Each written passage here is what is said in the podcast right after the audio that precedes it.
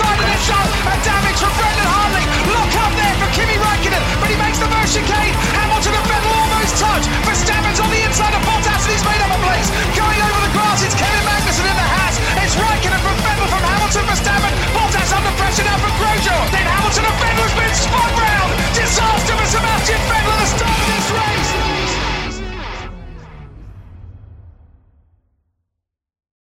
Bonjour à toutes et à tous, heureux de vous retrouver pour ce nouveau numéro du service après-vente de la F1. Et en direct, nous allons revenir sur les résultats du premier tour, mais aussi ceux des 57 suivants du Grand Prix d'Australie 2022. Avec pour vous ce soir, chers auditeurs, chers auditeurs pardon, notre réalisateur qui, on l'espère, respectera les paroles de la chanson de Taïk, Dodo, ce soir pas de dodo. Bonsoir Bouchard. Salut Quentin, bonsoir à tous. Ensuite, un fan d'Alonso prêt à divulgacher n'importe quel résultat à nos plus précieux auditeurs. Bonsoir Toms. Bonsoir Quentin, bonsoir à tous. Et enfin, un fan de Ferrari en train de finir de manger et pour qui nous sommes le 42 mars aujourd'hui. Bonsoir Dino. bonsoir Quentin, bonsoir tout le monde. Eh oui, c'est déjà le 42 mars. le temps passe vite. Je ne veux pas arriver au 10 avril en fait, je, je refuse. Euh, Dites-toi que ça pour, pour les petites histoires, on pourra arriver pour la... dans deux semaines. pour, pour, la, la, pour expliquer la, la private joke, euh, on était avec Kazlu en train d'enregistrer un podcast sur la Formule 1 hier. Et puis euh, Kazlu nous dit euh, surtout ne, ne, parlez pas du résultat de la Formule 1. Environ 5 secondes après, Tom se dit Ah, elle était bien, euh, l'hymne italien, il, il était bien. Il, il, se peut que, que j'ai glissé. Voilà, rupture de l'hydraulique, terrible. Des illusions, non, mais... tout était bien Ça aurait pu être une victoire de Bottas.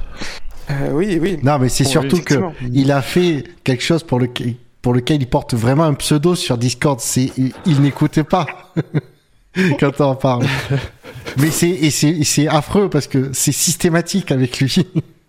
Alors, je, ce soir, Tu ce peux- n'est pas mon tribunal. On revient sur le Grand Prix d'Australie, le premier tour. Monsieur, c'est très important. Voilà.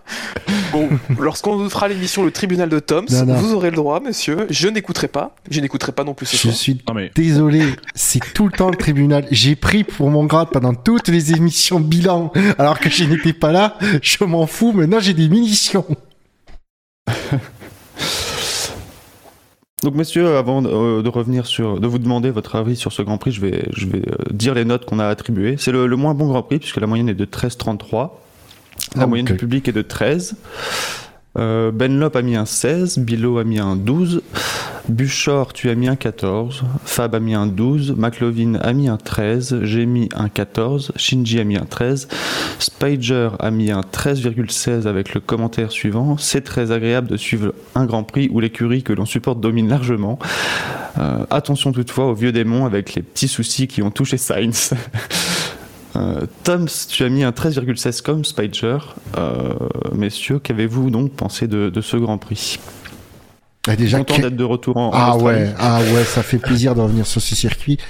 Euh, j'ai l'impression, j'ai l'impression que c'est le moment où la, la saison démarre, hein, que que les deux grands prix précédents, mine de rien, ils, ils, ont- ils étaient c'est juste de l'entraînement et parce qu'on est tellement habitué à, à commencer en Australie historiquement parce que les, ceux qui, qui qui ont découvert la, la F1 euh, ces deux dernières années, bah ils ont jamais connu ça avec euh, le réveil tôt le dimanche matin. Autant vous dire que je fais partie de ceux à qui ça fait le plus mal. Mais c'est ce petit plaisir. Et puis c'est un circuit un peu atypique, semi-urbain, euh, non permanent, euh, un peu à et puis il n'y a pas de raffinerie en feu à côté, et ça c'est bien. oui, des missiles qui tombent sur les raffineries, oui, c'est pas mal ça. Euh, Il n'y a pas de, c'est un gouvernement démocratique, il n'y a pas de répression, etc. Donc euh, oui, voilà, c'est, ça fait, ça, ça change, ça devient Euh, rare en avec F1. Avec un public qui, lui, était enflammé par rapport euh, Ah ouais. à la raffinerie. Euh, Record d'affluence. record d'affluence pour un événement sportif en Australie, avec plus de 420 000 spectateurs sur les trois jours.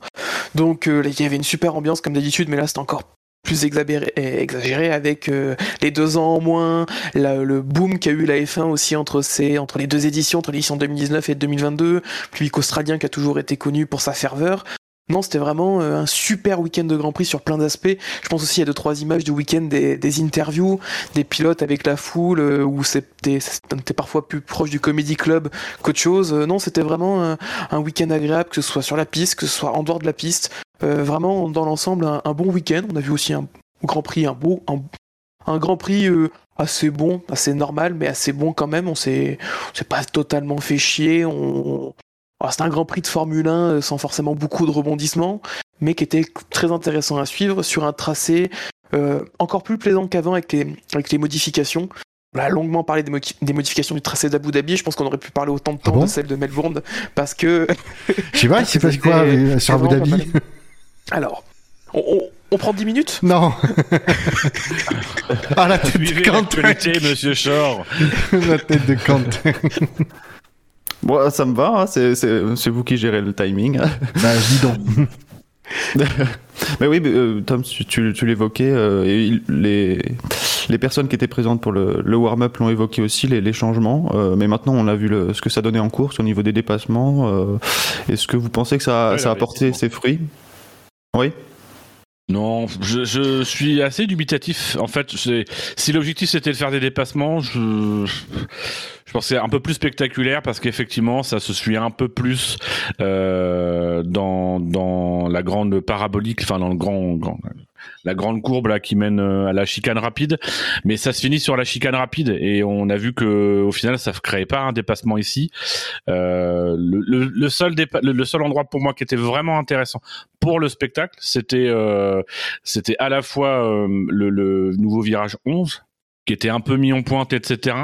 Mais je trouve que, je sais pas, tout se jouait peut-être déjà un peu à l'avance et on n'a pas forcément eu beaucoup de manœuvres. Et après, oui, théoriquement, euh, les virages un peu élargis, etc., ça peut être bénéfique, mais euh, euh, ça n'a pas été, euh, ça a pas été foufou. Après, je pense qu'il faut regarder aussi ce qu'était la réalité de l'Australie. Melbourne, c'est effectivement un Grand Prix qui est, qui est très compliqué pour les dépassements.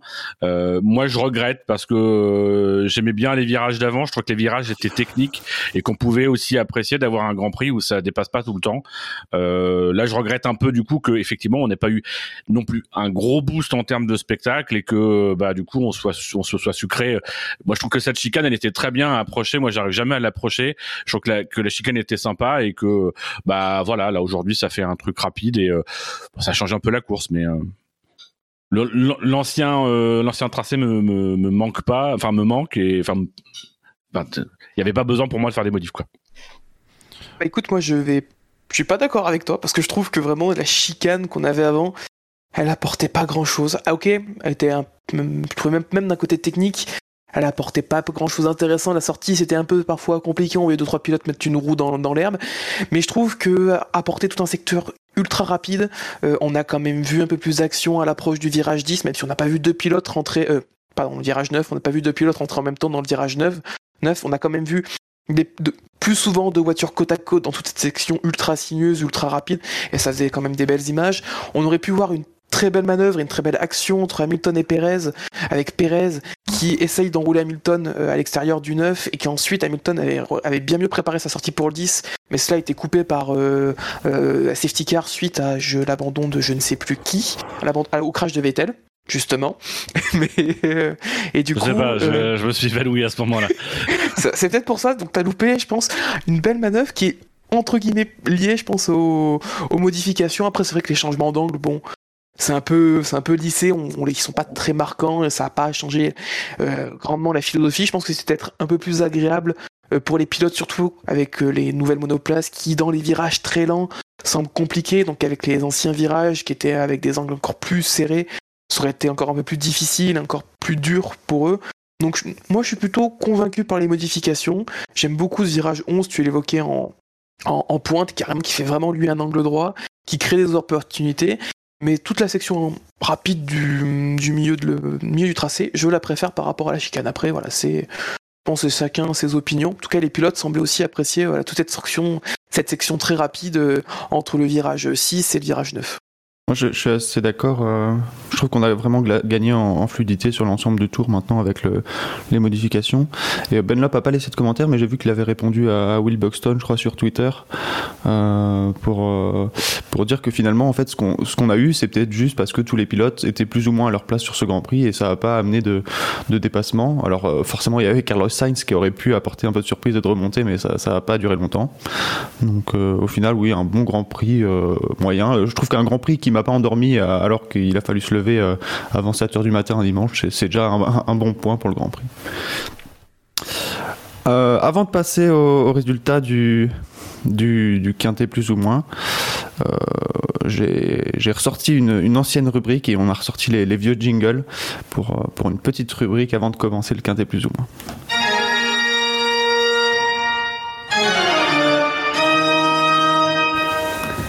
Le service après-vente de la F1 vous présente l'éphéméride de Shinji. Une rubrique si drôle qu'elle fait mérite.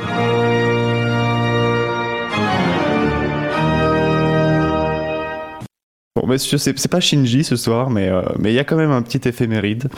Et euh, je vais vous donner un, chiffre. Euh, il faudra trouver à quoi correspond ce chiffre. Et ce chiffre, ce soir, c'est 32,34.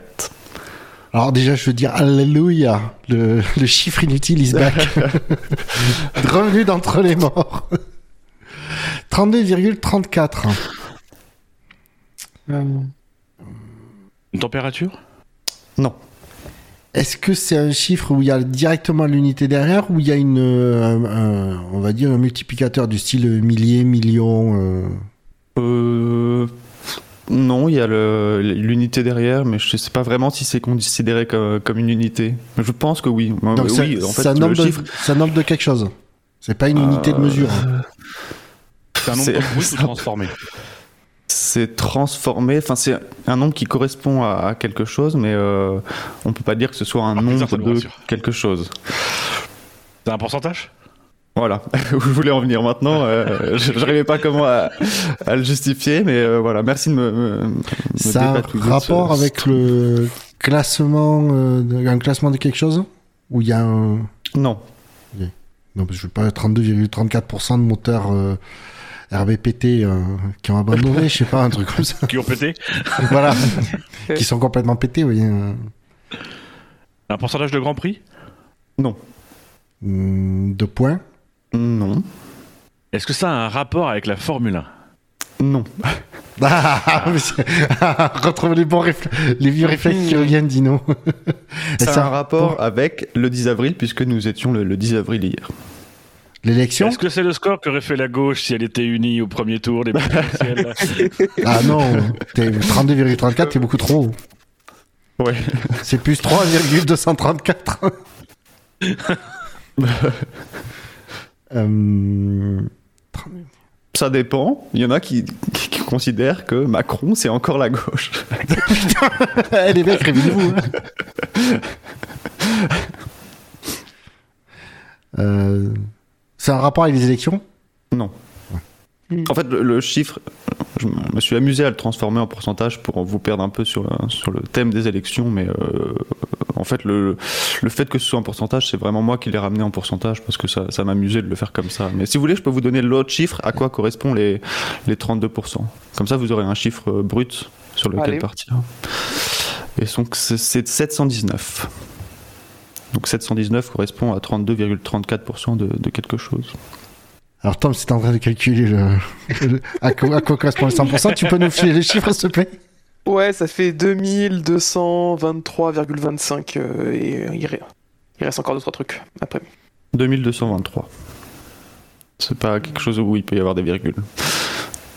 Ah. C'est la distance Non. entre les deux villes qui ont accueilli Grand Prix d'Australie par rapport à la largeur ou à la hauteur de l'Australie. Ça En aurait pu parce que j'ai pensé à faire une question sur la distance entre deux villes, mais c'est pas ça. Non, parce qu'il a dit que ça pouvait pas, ça, c'est, ça pouvait pas être un- une virgule quelque chose. Donc c'est une quantité Ou de, alors ce serait d'éléments. bizarre. Oui, c'est un nombre de personnes? Attends, 719 sur 2000. 223. 2223 C'est un échantillon de, de sondage, ça? Non? Non, C'est un nombre. euh, Ça n'a aucun rapport avec la F1. non, non. Même pas indirect. Euh, non. Non, non.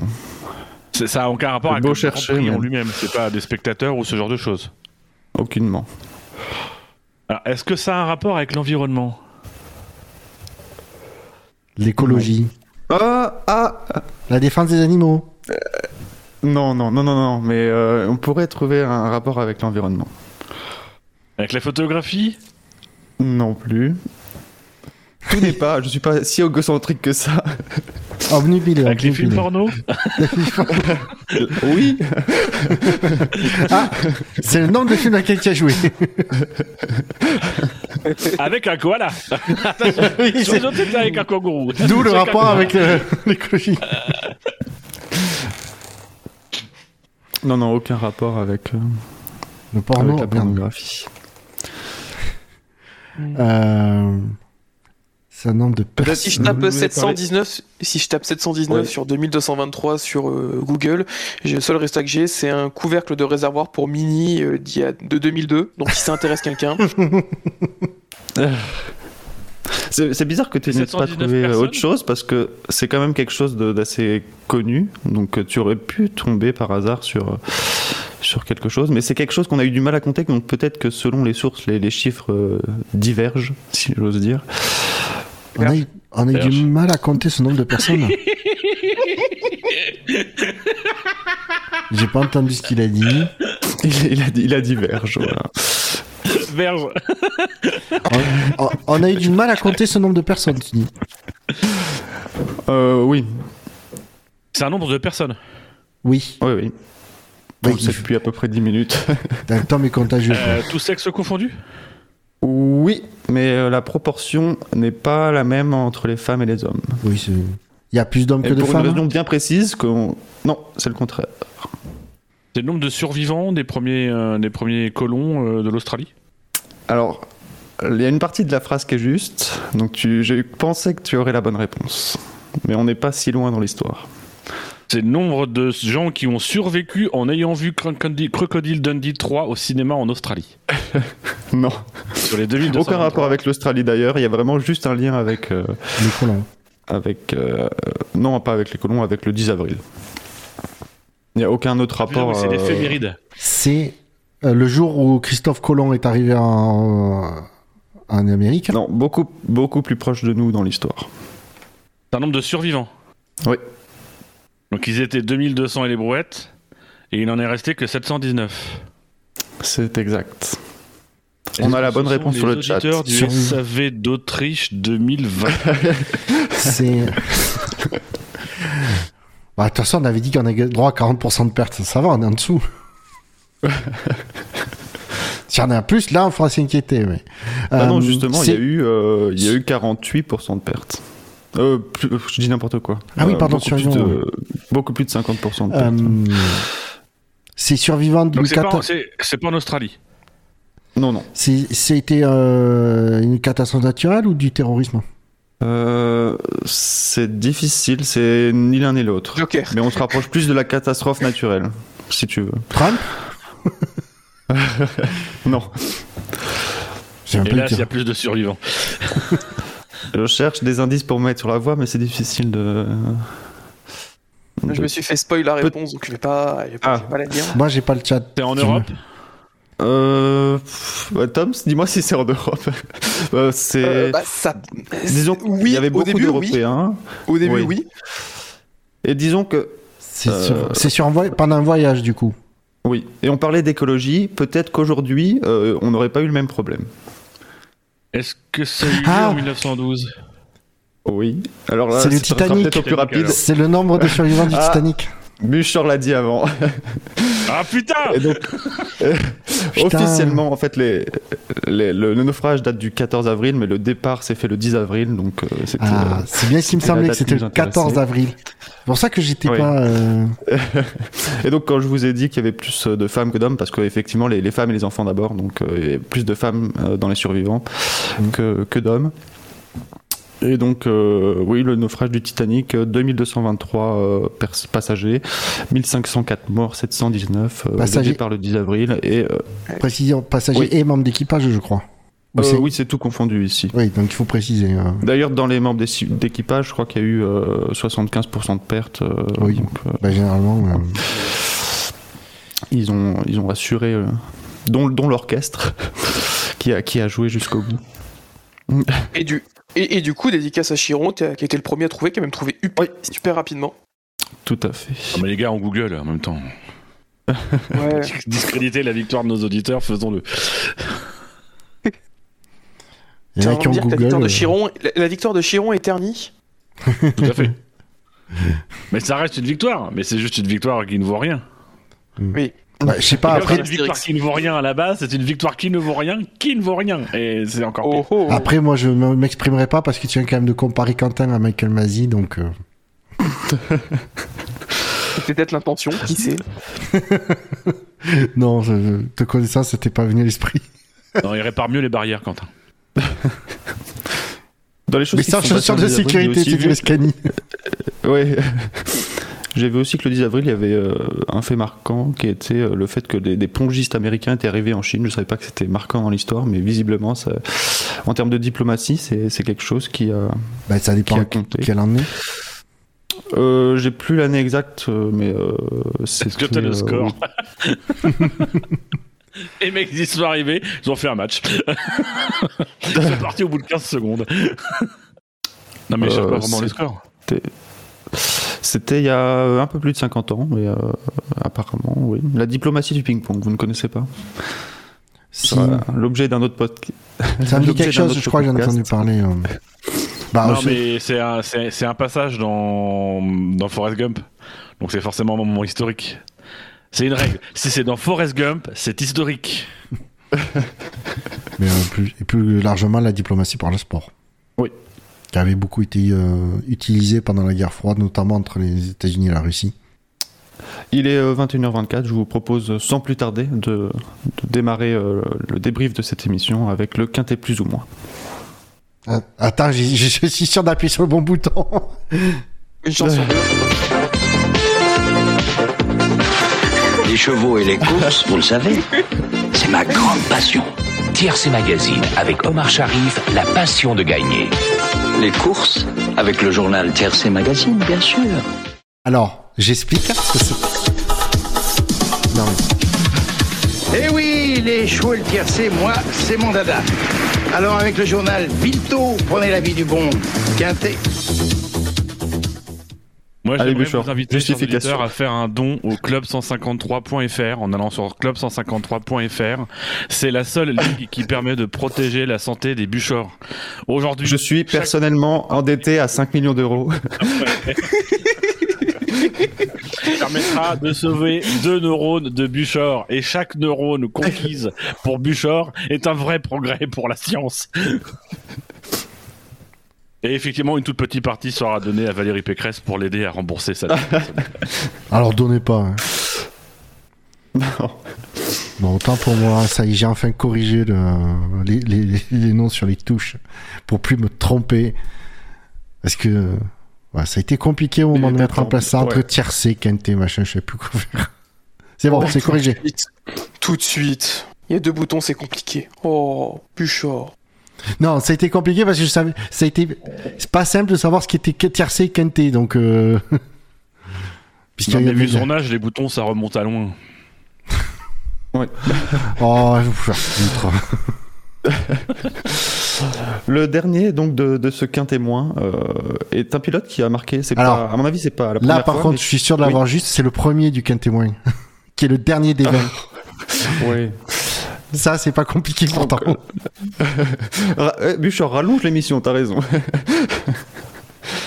Euh, donc le, le premier quintet moins, si tu veux, Bouchard, euh, c'est pas la première fois que ça arrive, mais euh, c'est assez rare, a marqué des points positifs et négatifs, puisqu'il a marqué 2 points positifs et 127 points négatifs. Euh, Est-ce que euh, je vous fais un suspense ou, ou pas? Ah, je dirais qu'il est espagnol, Sainz. que c'est Sainz. Ah ouais. non, Stroll. Ouais, ça peut être Stroll, mais je dirais Sainz. Parce que quand Sainz? même. Eh bien, c'est Lance Stroll qui termine premier de ce quintet moins, avec donc 725 points. Les deux points Euh, positifs étaient trompeurs.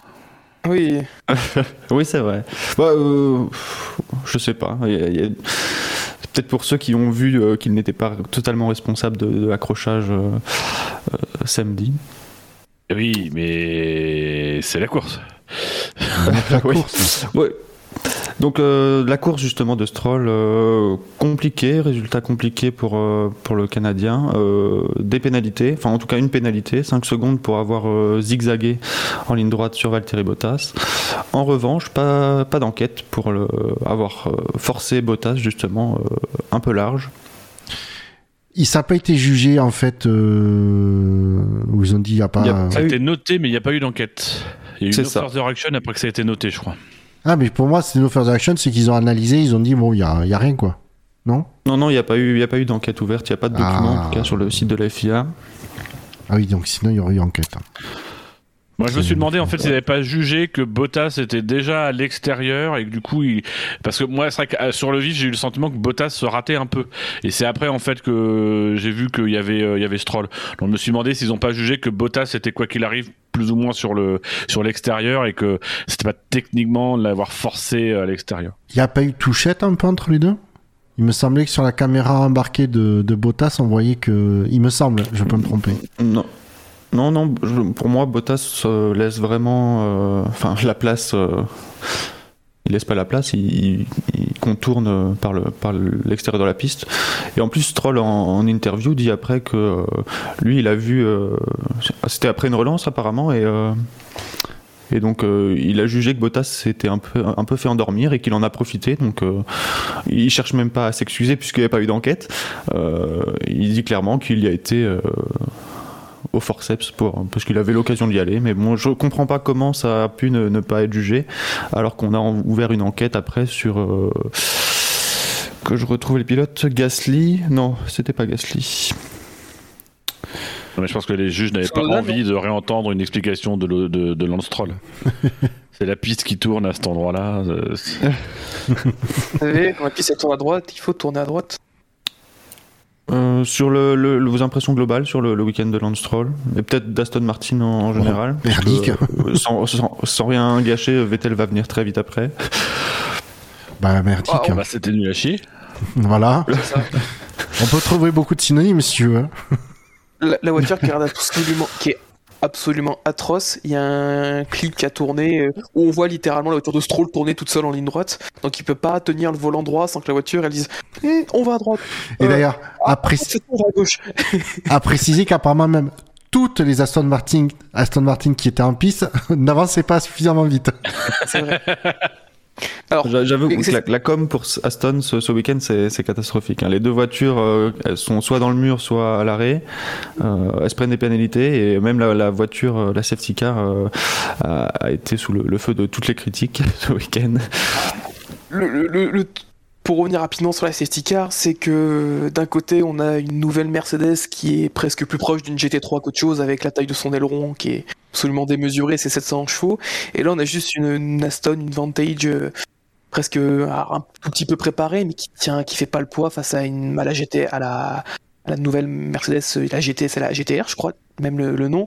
Donc, euh, donc ouais, c'est, je peux comprendre entre guillemets la, la frustration un peu des pilotes et aussi la, comp- la compréhension. C'est Leclerc qui a dit qu'il n'allait pas faire commentaire sur le fait que la voiture était, euh, la safety car allait trop doucement parce qu'il voyait qu'en fait que Bernd Mailander était déjà à la limite Ouais. tous les virages et donc euh, en Et fait, d'ailleurs, Bernd Mailander l'a remercié.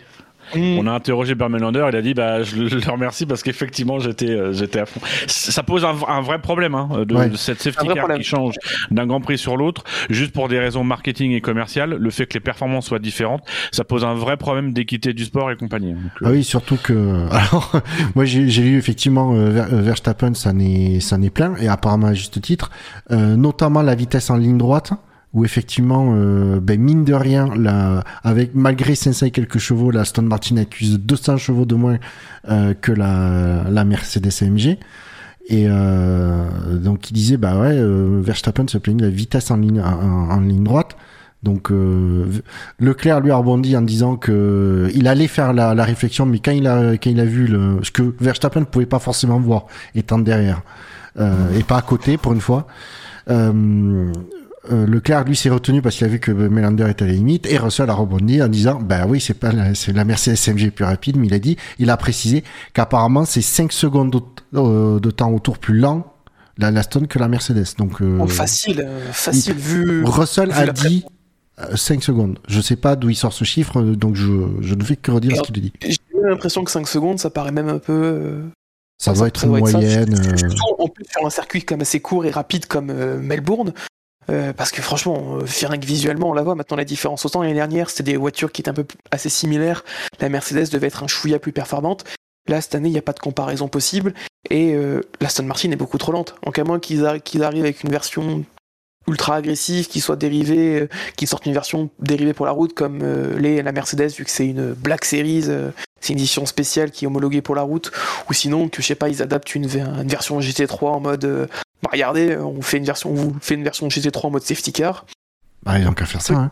Ouais, le, le truc c'est que bah, on a enfin avec la Mercedes une safety car qui est assez performante pour être euh, pour que les F1 derrière ne soient pas trop à l'arrêt.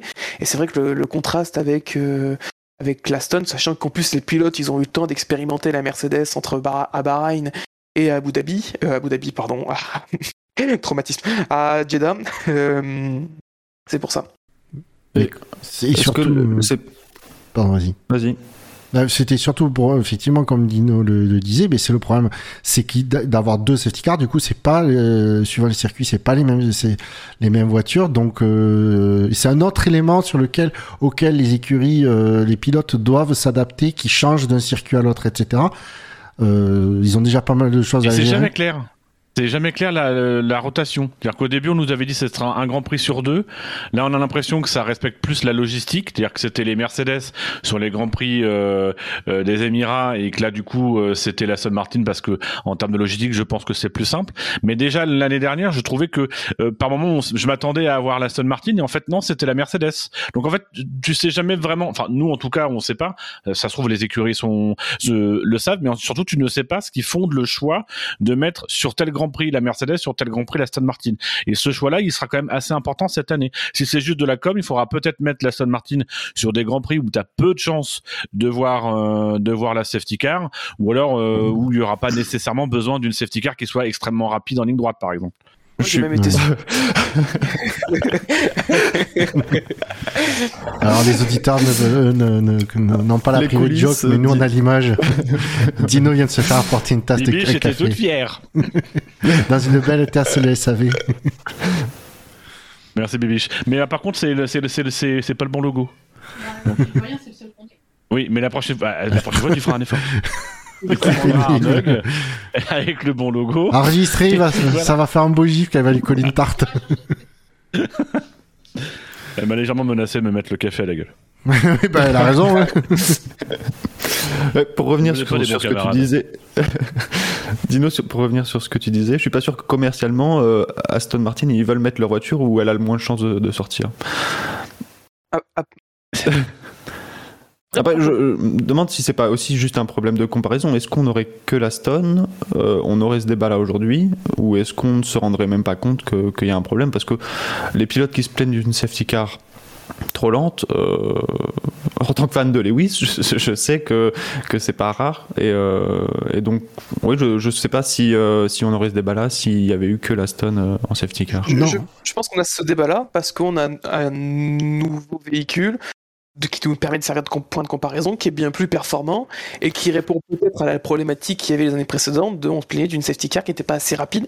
Peut-être que la nouvelle Mercedes est vraiment juste euh, à la frontière qu'il fallait pour qu'on ait plus ce débat-là. À voir sur les circuits un peu plus sinueux aussi, parce qu'on l'a vu que sur des circuits plutôt rapides, la Mercedes. Mais il y a déjà ça. Moi, il y a aussi un truc qui m'a surpris, en fait, tout simplement, c'est qu'on a eu énormément de communication avant le début de la saison sur regardez la, votre safety car pour 2022, elle est belle avec son gros aileron à l'arrière.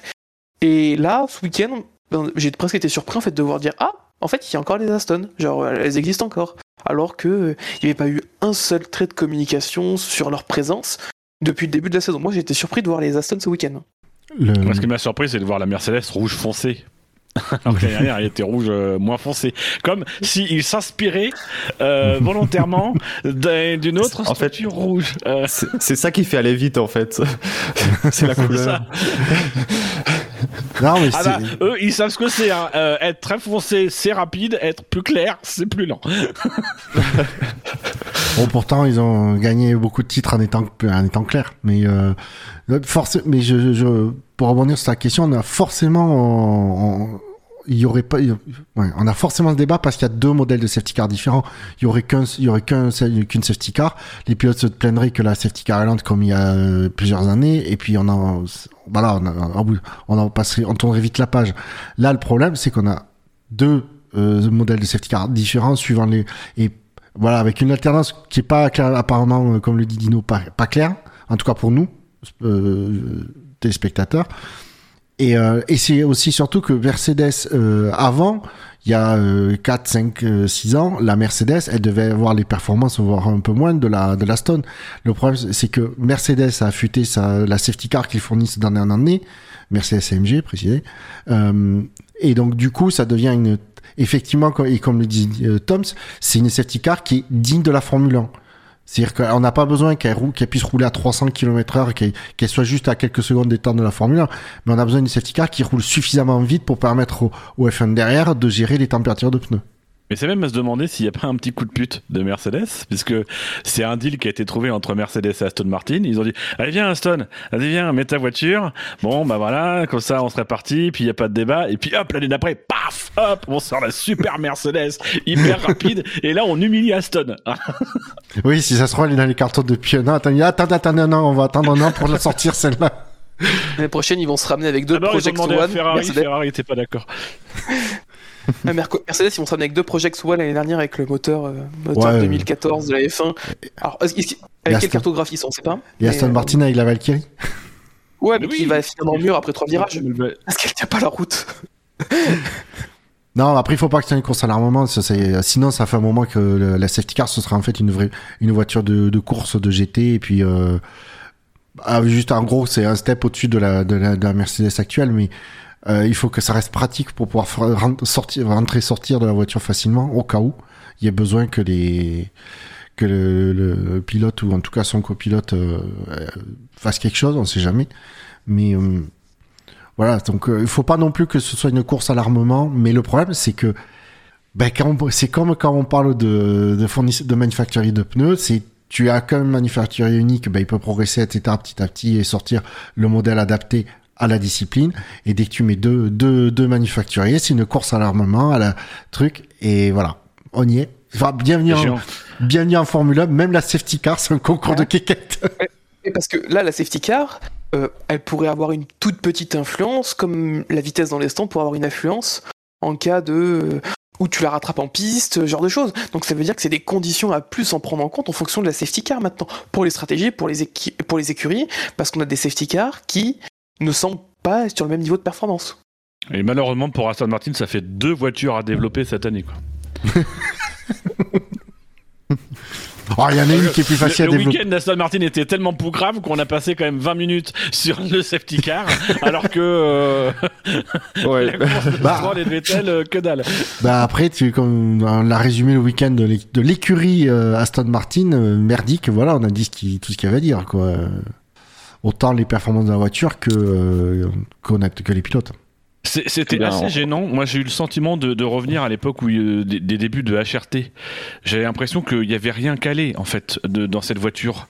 Que comme s'il n'y avait pas eu de Grand Prix, que c'était le premier Grand Prix de la saison et que euh, les mecs étaient encore en train de bricoler et à trouver la fiabilité. Alors qu'il y a, il y a d'autres écuries qui sont pas forcément euh, mieux loties niveau fiabilité. Mais là, Aston Martin, ça a été ça tout le week-end fiabilité, accident, voiture très très délicate. Et puis alors Lance Stroll qui en rajoute en, en course en faisant un peu n'importe quoi. Euh, alors, il n'a pas tout le temps fait que des zigzags, mais il y en a quand même eu quelques-uns et il s'est fait, il s'est fait re- repérer négativement. Donc la dernière place, elle est amplement méritée pour euh, pour Lance. Enchaînons sur euh, la suite et euh, juste avant de, de continuer dans ce qu'un témoin, euh, ne vous inquiétez pas, je vous impose pas de chanson cette fois, mais euh, mais juste euh, le fait que, que je manque à tous mes devoirs, j'avais oublié de préciser le, le nombre de votants. On a eu 123 votants, donc merci à vous. C'est quand même Merci. beaucoup plus que que le nombre de votants pour le PS, donc c'est déjà pas mal. Mais on t'emmerde. Le vote utile, le vote Toi, utile. tu restes dans ta Belgique, d'accord hein Tu nous fais pas chier avec ton système qui est pas du tout démocratique. Vous n'avez pas le gouvernement pendant on sait plus combien de mois et tu nous tranquille négocier nos affaires avec le, le Rassemblement Ouais. national. Nous, nous, ouais, nous on a, un- nous on a un gouvernement. Bon, il est merdique, mais on a un gouvernement. Ouais. Euh, donc Et on la a la Coupe suite, du Monde on- aussi. Deux fois. tu sais que tu parles à un Français et un fan de F1, donc j'en ai rien à foutre.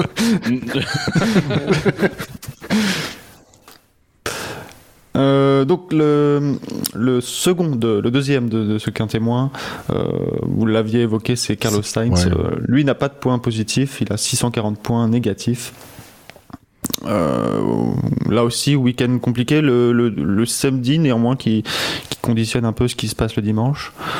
Euh, Son week-end se joue à une seconde. Son week-end Ouais, il se là, joue par contre, à, la seconde qui lui a manqué pour valider son tour, qui aurait été suffisant pour la quatrième place sur la grille en Q3. Ensuite, en Q3, il fait son erreur dans le virage 10, euh, qui lui fait qu'il part de la neuvième place. Sur la grille, il fait le choix des pneus durs. Euh, ils sont deux, ils sont dans le top 10, ils sont deux à faire ce choix. Il y a lui et Alonso. Il se loupe totalement dans son départ parce qu'il a dû changer de volant avant euh, et qu'ils n'ont pas eu le temps de caler bien l'embrayage, donc il fait un départ qui est catastrophique. Et ensuite derrière, c'est un peu la panique, il se précipite pour, remonter, pour essayer de remonter et il va trop vite euh, dans sa manœuvre d'attaque alors que les pneus n'étaient pas forcément dans les bonnes conditions. Et il tente une attaque à l'extérieur et arrivé dans l'herbe avec les pneus qui sont durs, qui sont froids, une voiture qui est pleine, il la perd et c'est, il va se parquer dans le Alors, sable. Et- Ouais. Je- on, on a vu que c'était possible de pas se, euh, parce que le passage dans l'herbe, on a eu le même de Magnussen de mémoire. Ouais, mais c'est Ouais. 15, 15 ou 20 Ouais. tours après. Certes, mais euh, Magnussen, il a, il a l'intelligence de tirer vraiment tout droit. Parce que, Et Sainz a commis l'erreur de vouloir tourner dans l'herbe. Et c'est dès qu'il dès qu'il tourne le volant, là, et bien sûr, elle part en, en sucette. Parce qu'il est bizarrement dans l'herbe, il y a une F1, ça, ça a pas de grippe. hein.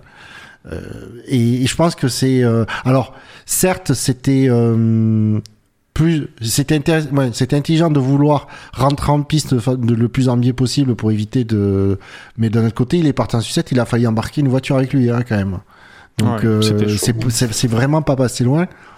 Il a eu de la chance il, euh, lui et le pil et euh, c'est Mick je crois ou c'est Magnussen Ouais, aussi je crois qu'il faisait l'extérieur sur euh, Mick, si je dis pas de bêtises. non mais qui a failli se le prendre du coup quand au moment Bah, où il il- trace la piste Il est pas loin de prendre Mick, je crois, et puis il y en a un qui passe juste, euh, juste derrière après lui. C'est- Joe derrière. C'est vraiment au millimètre, quoi.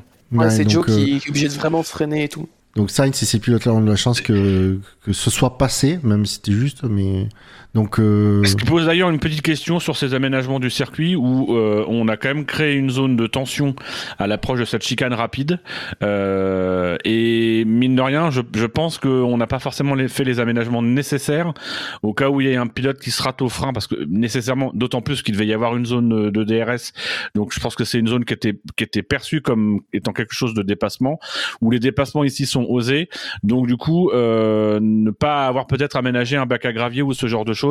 Alors euh, comment le faire Je pense que c'est un peu problématique, mais euh, ça, ça pose quand même malgré tout la question de euh, peut-être améliorer du coup dans cette nouvelle configuration ce secteur-là. Mm. Après, Sainz a été assez honnête sur sa manœuvre. Il a dit que voilà, il avait, il s'était précipité parce que il y a un ensemble de, de circonstances effectivement qui se sont mis où il a voulu trop en faire, y compris là, et où je pense que on a même senti de l'agacement parce que mine de rien dans ses déclarations d'après course, en même temps qu'il reconnaît qu'il fait des erreurs, il charge un peu son équipe pour l'histoire du volant parce que il a dû changer le volant quelques minutes avant le départ et que l'équipe n'avait pas pré-réglé le volant exactement de la même manière. Donc c'est effectivement une faute euh, euh, qui peut être corrigée, mais euh, voilà le, le mettre comme ça un petit peu en interview, c'est peut-être pas forcément le plus judicieux. Donc on sent peut-être aussi que c'est un pilote qui se dit bah mine de rien, ça commence à être compliqué dès le troisième Grand Prix, quoi. Donc, faut pas que, faut pas que ça se multiplie. Et peut-être qu'il commence à compter déjà ses opportunités. C'est ça, en fait, il s'est précipité alors qu'il avait toute la course pour monter. La, la Ferrari semblait tellement, en tout cas dans les mains de Leclerc, semblait au-dessus. Je pense que dans les mains de Sainz, elle semblait assez performante pour remonter au moins, au minimum dans le top 5, voire passer devant les Mercedes sans trop de difficultés.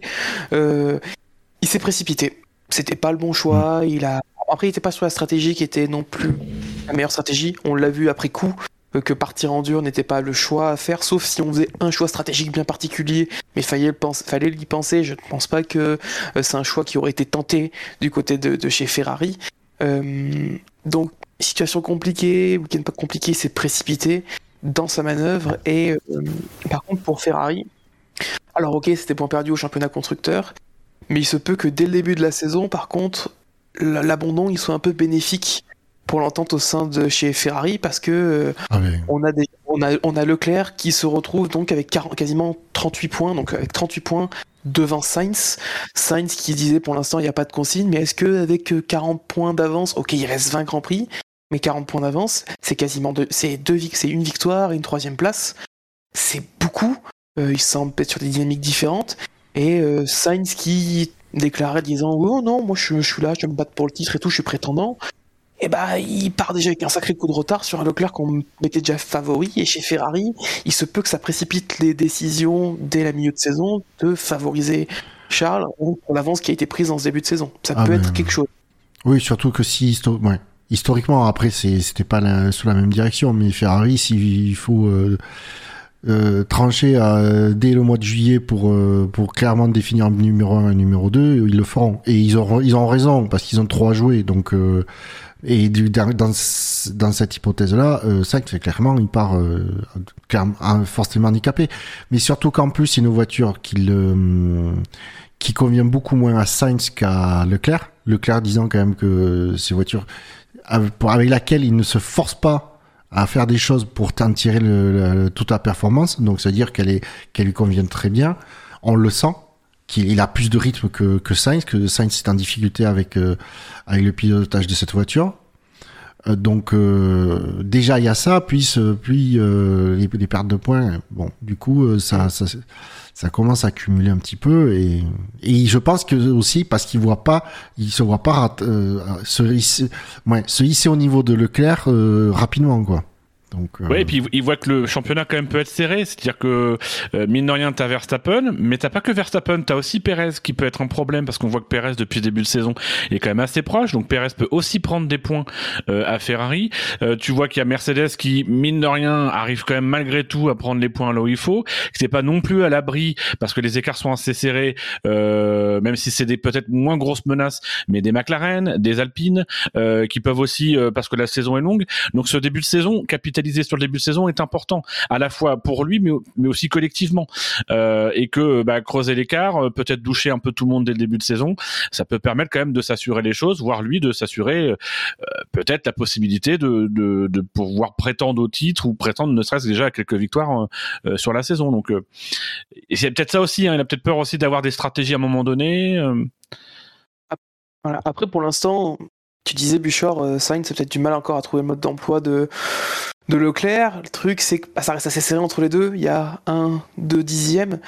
Est-ce que c'est un, deux dixièmes, c'est pas aussi le, le, le talent que, que Leclerc est capable d'aller chercher? Parce qu'on sait, on sait que Leclerc, il est quand même, même si Sainz Ah, c'est un excellent niveau, Leclerc, c'est un autre marbre que Sainz. Voilà, c'est, on est, on est sur la crème de la crème avec, euh, avec un gars comme Leclerc.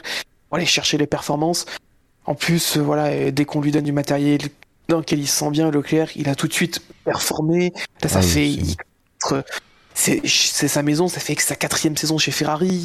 Il commence à avoir une expérience assez importante, même si on considère en tant que jeune pilote. Un il a déjà plus de 80 grands prix. Euh, Et je pense aussi qu'il y a aussi cette différence-là de bah, Sainz, voilà, Sainz, ok, l'année dernière, il a fini devant euh, Leclerc au championnat. Même si Leclerc a eu, a eu moins de chance l'année dernière, a eu des opportunités gâchées de par sa faute, mais aussi un peu par malchance. Et c'est pour ça que peut-être que le classement, on disait, ah, Sainz est beaucoup plus proche que Leclerc. Mais peut-être que ce début de saison, en fait, rééquilibre un peu les cartes en disant, bah non, Sainz c'est un gros niveau, mais Leclerc c'est un cran au-dessus. Et Leclerc, voir Leclerc pour l'instant numéro 1 sur ce début de saison, est au final peut-être pas surprenant, quoi. Ouais, je pense que avec avec ça, Sainz se, met la pression. Je sais pas s'il se met la pression ou s'il a naturellement la pression, mais euh, mais en tout cas la pression, on l'a bien senti sur ce Grand Prix et euh, euh, et c'est ça qui amène à l'erreur. En plus de la frustration, c'est un mélange de pression et de frustration de, de ce début de week-end et de ce départ raté qui, amène à la faute. Et, euh, et on l'a évoqué très rapidement, mais je voulais revenir sur la, stratégie choisie par Ferrari. Est-ce que c'est une vraie erreur ou alors c'est un peu facile de dire après coup que, c'était la mauvaise stratégie? Sachant qu'on a déjà eu un peu le cas à, Jeddah où euh, on a vu que c'était euh, un peu problématique, qu'on est sur un début de saison où les voitures sont quand même pas encore maîtrisées, qu'il y a des safety cars qui, qui sortent assez facilement sur un Grand Prix où il y a de l'herbe et des graviers à proximité. Est-ce qu'il aurait pas valu mieux euh, miser sur, sur des pneus tendres, euh, essayer de prolonger au maximum les pneus tendres et pouvoir, euh, pouvoir mettre les durs assez rapidement si l'occasion se présente, en sachant que la Ferrari avait un super rythme et que peut-être naturellement il aurait pu remonter sans différencier sa, sa, sa, sa stratégie. Les, les temps déjà pense- paraissaient impensables pour la course, vu qu'on était sur des C5. Euh, Pas, pas les tendres, les, les médiums, pardon. Ouais, les médiums. Je peux comprendre le choix d'être décalé. Euh, on peut pas le tirer, dessus- tirer sur les écuries qui ont décidé de partir en dur parce que bah, ils ont tenté le coup et au final ça n'a vraiment pas été la stratégie payante. Donc après, tu peux te dire que t'es, ils ont. Je pense que je comprends plus le choix par exemple du côté d'Alonso en se disant bon, euh, on va se battre avec des voitures qui ont un niveau à peu près équivalent à nous. Il faut peut-être qu'on tente quelque chose de décalé pour remonter. Tandis que Sainz, bah, peut-être qu'avec juste des médiums, il aurait pu remonter un à un et ensuite se caler sur la même stratégie que tous. Bon, c'est le- c'est difficile à dire. Je je sais pas si j'arrive à tirer sur Ferrari ou pas pour le choix. Euh, je pense qu'ils ont tenté au vu de leur position de départ, mais au final c'était pas le choix. non plus. De toute façon, on n'aurait pas eu la réponse parce que Moi, je, euh, il a fait deux tours.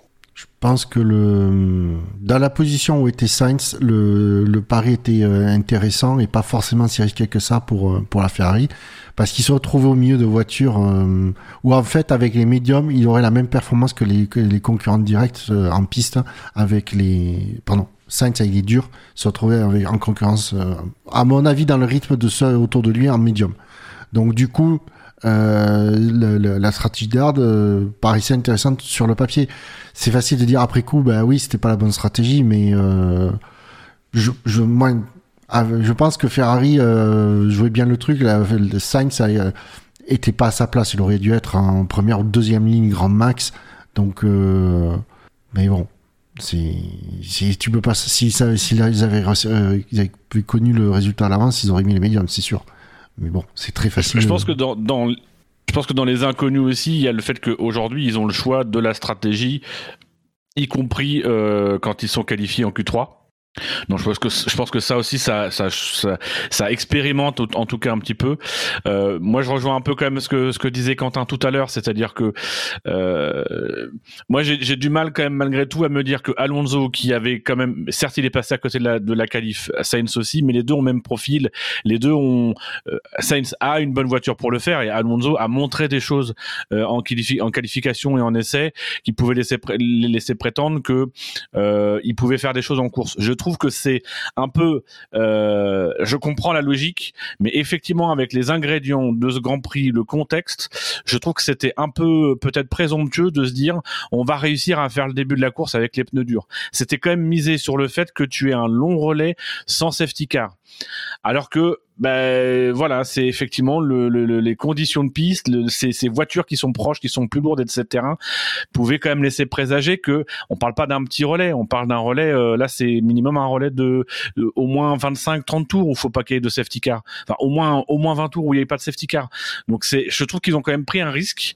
Après, ils ont expérimenté. On est dans un début de saison, je leur jetterai pas la bière parce que on est dans un dans un début de saison où il y a des nouvelles règles, notamment cette règle du choix des stratégies pour tout le monde. Donc euh, voilà, ils ont ils ont expérimenté un truc. Clairement, ça n'a pas marché ce week-end. Après, je, je suis quand même d'accord avec toi, euh, mais il y a un truc sur lequel on, reste dans l'inconnu, c'est qu'on ne sait pas, euh, parce que je crois qu'historiquement, quand même, l'Australie, c'est un... Melbourne, c'est quand même un, circuit propice à la sortie de la safety car, et on, le problème, c'est qu'on ne saura jamais si Ferrari avait pas justement anticipé cet élément-là dans leur stratégie en disant, ben, s'il y a un safety car, même au dixième tour, tant pis, on change, on change de stratégie, j'en sais rien. Donc, euh, les- le problème, c'est Oui. qu'il bah, s'est sorti, parce qu'il y a, y a, Sainz s'est sorti trop il y a tôt. ce départ aussi foireux quoi. Ouais, oui. Oui. Oui, Et là, aussi. il y a un Il y a à la fois l'abandon. Parce que ça se trouve, avec la Ferrari, la stratégie aurait marché si Sainz s'était pas gaufré et surtout s'il n'y avait pas ce départ. Je pense que c'est aussi la conjugaison des, des, des deux qui, faut que, qui font que Sainz se, se, se tanque. Mais euh, voilà, si, si- peut-être qu'avec lui, ça aurait marché. Donc ça, pour moi, c'est difficile de vraiment être, être, euh, Mm. euh, définitif sur cette stratégie-là, puisqu'on a vu finalement que deux voitures dans le top 10 essayer. Et, euh, et bon, il y en a une pour laquelle ça n'a pas marché, et puis l'autre, on n'a pas eu le temps de voir. Donc. En rentrant au 57e, au 57e tour, ça, ça passe.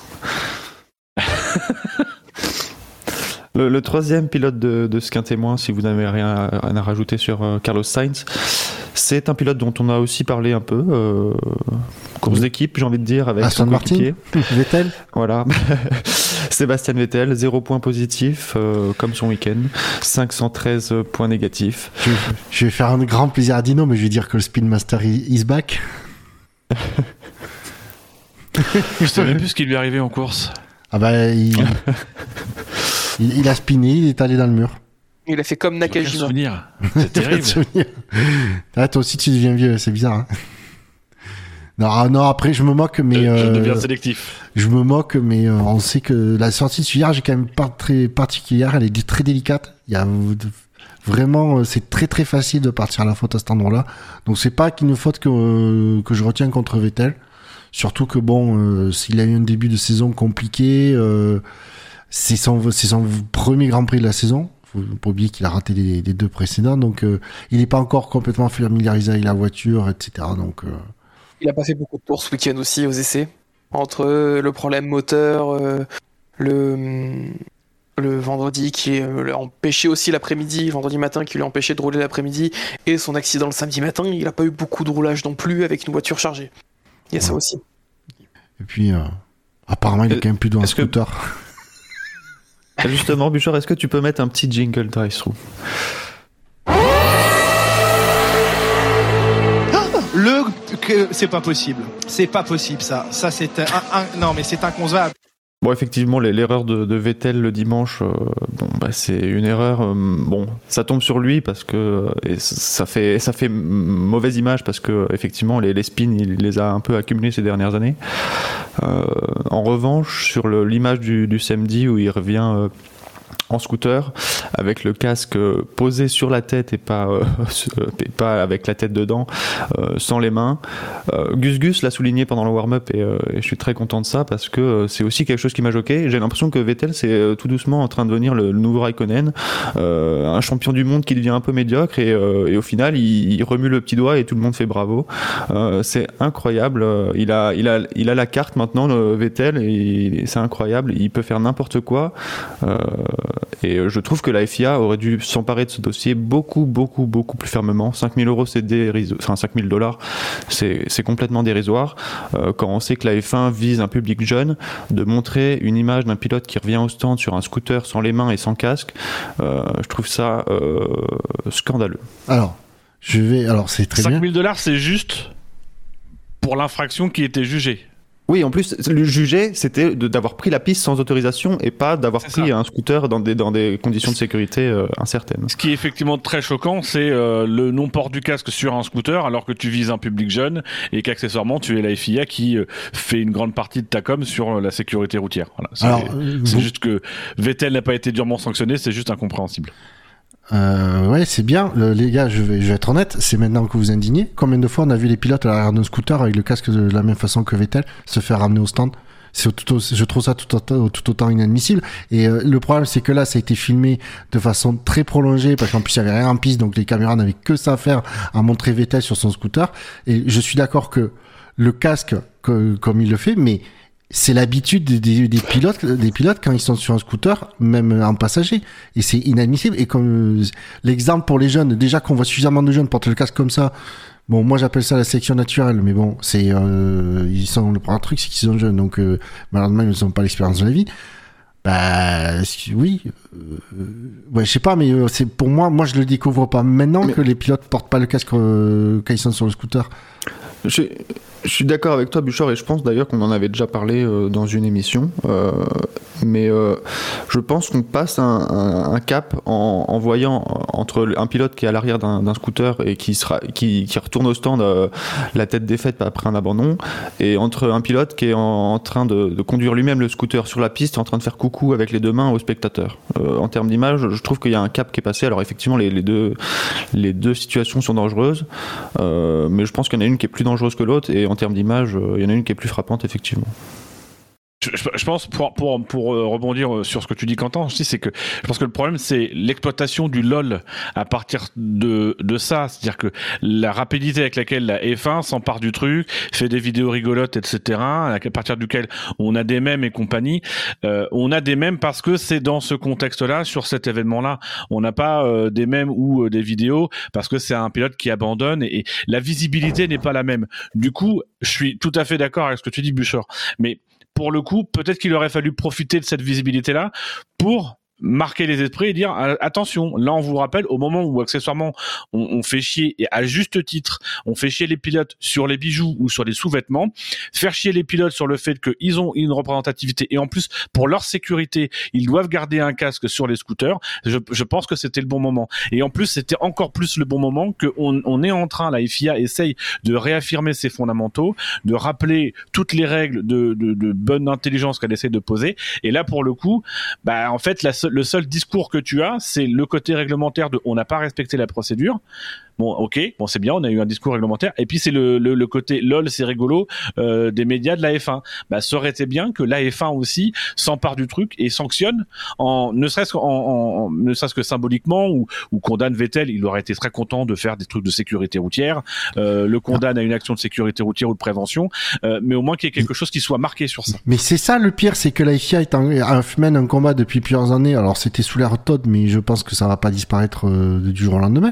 Sur la sécurité routière, putain, c'est un, un des basiques. Tu es sur un tu portes un casque correctement, attaché sous le, menton, etc. Ça aurait été le, comme tu dis, ça aurait été le, le, moment parfait pour bien le rappeler en fait, pour donner une image de, ben non, mais on déconne pas sur la sécurité qu'on a en deux que ce soit dans le volant d'une Formule 1 ou au guidon d'un scooter. La sécurité, ça reste la sécurité. Parce que, mine de rien, c'est euh, Vettel se croûter au milieu de la piste. Je dis pas le même que ça aurait fait.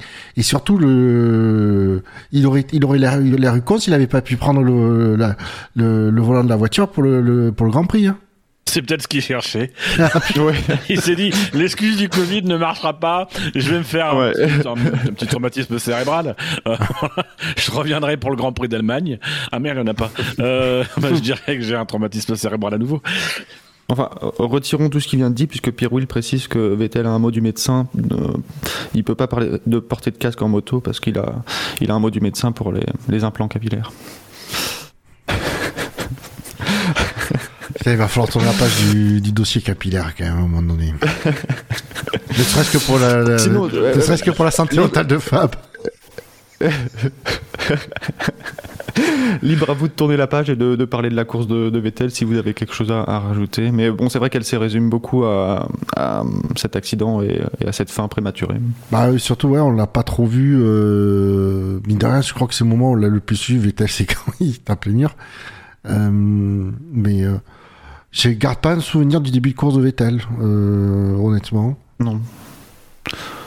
Je sais même plus. Non, mais c'est pas grave. On peut, on peut passer à la suite euh, avec le Ah oui, non, mais- quatrième non, mais- du. Ah, oui. Euh, Disons quand même sur son crash que euh, il prend le vibreur. Enfin, le, le, le crash pour le coup, euh, il est quand même bien sur le vibreur. Donc il la perd. euh, J'ai envie de dire, c'est un peu de sa faute. Alors peut-être qu'elle est difficile à piloter ou ce genre de choses. Mais quand même, parce que je viens de rever- je viens de revoir le crash, j'avais vraiment complètement oublié. Et il est quand même bien sur le vibreur. Ouais, mais il, un franchement, il est ultra traître ce vibreur. À l'époque où je jouais au jeu de, de F1, euh, c'est une sortie de virage que j'ai souvent, où j'ai souvent fait ce que Vettel a fait. Quoi. T'as à peine tu sors trop large. hein. Tu Tu précisais à Jeddah Toms que le- sur les, les vibreurs qui soulèvent un peu les voitures comme ça, avec le- le- l'effet de sol, ça, ça peut aussi euh, jouer beaucoup plus que sur les, les F1 précédentes. Bah oui, après on était à vitesse un peu plus Oui. réduite, mais ça peut être affecté. Et vu comment l'Aston Martin semble être horrible à conduire, que c'était parce que au niveau de sa course, il avait un rythme, il était un, un meilleur rythme un peu que ce qui est euh, de que Stroll, notamment dans le secteur 2 où j'avais vu deux trois, deux, trois chiffres. Il, avait un bon rythme, mais euh, c'était relatif par rapport à son Aston Martin. C'était un rythme pour la 15e, 14e place à tout casser, quoi, parce que l'Aston ça ne marche pas. Et donc, si la voiture est difficile à piloter, son, son accident, voilà, est pas. C'est compliqué de lui tirer dessus, il fait peut-être l'erreur, mais euh, la voiture semble horrible, quoi. Globalement, chez, chez Aston Martin, entre Vettel en scooter et euh, Stroll dans sa voiture, ça n'a pas beaucoup euh, mis les mains sur, euh, sur le guidon ou sur le volant pour, pour, pour tenter de, de- de comprendre ce qui se passait. Et avant d'enchaîner, Caslu signale que Buchor, tu manques au SSC. Et on rappelle que de- demain, il y, a, il y a une nouvelle manche du SSC, il y a une saison qui Mais je n'ai pas euh, F1 N'hésitez 2000. pas. Je n'ai à pas rejoindre. F1 2021, mais je n'aurai jamais F1 Mais il y a- 2021. Il pourrait être Il y à a des 2 euros. licences qui traînent, Buchor. Je- non mais même on m'a proposé une licence gratuitement, mais je- c'est une question de principe. Je ne jouerai pas à ce putain de jeu. C'est tout. Tu peux l'offrir le cadeau- tu peux l'offrir en cadeau sur Steam, il refuse le cadeau, on en est à ce niveau-là. Oui, mais oui, oui. Enchaînons avec le, avec le quatrième de, de ce quintémoin. Euh, là, il y a quand même un gap, puisqu'on était à 513, moins 513 pour Vettel, et on passe à moins 257. Une idée? Ouais, continuons sur les anciens champions du monde, c'est Alonso. Non. Hum, non, je pense pas parce qu'il il a bien donne pas de sang au fait, donc euh, je pense pas qu'il ait été fortement sanctionné. Puis bon, Alonso, il a sa petite co- communauté de fans. euh, euh, qui sait Peut-être les pilotes As. Peut-être Magnussen, ouais, qui a fait 2-3 erreurs. Quand on dira Schumacher, il fait une erreur, en fait, les deux ont fait des erreurs. Bah, allez, c'est surtout que ça a été un week-end sans pour les As, donc peut-être. euh. Latifi pour le contraste avec Ah, enfin, le bon nom arrive. 0 points positifs, 257 points négatifs pour Latifi. Euh, effectivement, tu l'as, tu l'as souligné, Tom, le, le, contraste, à mon avis, euh, fait mal. Surtout que, qu'il y a des points euh, qui sont allés chercher de, de l'autre côté du garage. Oh, pas grand chose à dire sur Latifi, on l'a pas vu de la course. On l'a pas vu. Moi, j'étais en train de me demander ce qu'on allait pouvoir dire parce que pour le coup, j'ai aucun souvenir de, de sa course, aucun souvenir de l'avoir vu. Je sais même pas à combien de, de secondes il termine, mais euh, ouais. Bouchard, une Déjà, réaction? il termine. C'est bien. On attend la réaction de Buchor? Bouchard, mais c'est vraiment gênant quand Bouchard s'endort. Parce que là, en plus, là, on le voit, du coup, on voit qu'il bave. C'est terrible. Euh, en plus, c'est- c'est pas très net comme bave. Euh, il a dû boire trop de salvetta. C'est sûrement ça. Passons au cinquième que- de ce quatrième. Non, mais- non, non, mais, non, mais c'est vrai que euh, c'est très compliqué de juger une course que tu n'as pas vue. Euh, voilà, donc en, en l'occurrence, euh, là, c'est vrai qu'il faut quand même s'expliquer par rapport à nos auditeurs. On a Latifi, on n'a pas vu la course, il est classé. Et ben dans ce cas-là, ne le classez pas. Et si vous avez trouvé cette séquence ennuyeuse, bah euh, voilà, euh, vous l'avez trouvée ennuyeuse. Et Remercie nous, on s'est bien divertis pendant cette séquence. Qu'est-ce qui s'est passé encore Ouais, Ah bah Je- fallait pas dormir, monsieur. Je ne suis pas endormi, je suis le sage, ils ont la caméra, je suis allé chercher à boire et des batteries pour ma cigarette électronique et je vous emmerde. Euh, sans suspense, allez, je fais pas de suspense. Euh, Yuki Tsunoda, puisque vous l'avez pas évoqué encore, euh, est le, le cinquième pilote. Il ferme ce, ce quintet moins avec zéro point positif toujours. C'est le dernier pilote qui n'aura pas de points positifs et 192 points euh, négatifs. Euh, donc un, un score là aussi euh, de, de contraste. Mais il est où le Yuki? Bah, il est juste longtemps. devant Latifi à la- à l'arrivée. Entre Magnussen Ah et ouais, Latifi.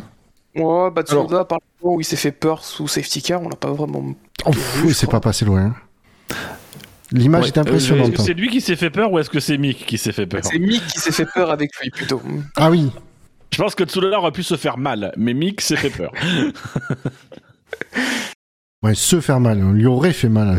Tout le- Alors moi, sur le, puisqu'on en parle, parlons-en maintenant, euh, puisque Mick Schumacher sera pas loin dans le classement. euh, euh, incident assez étrange. J'ai eu beau le regarder plusieurs fois, j'ai du mal à, comprendre un peu ce qui se passe.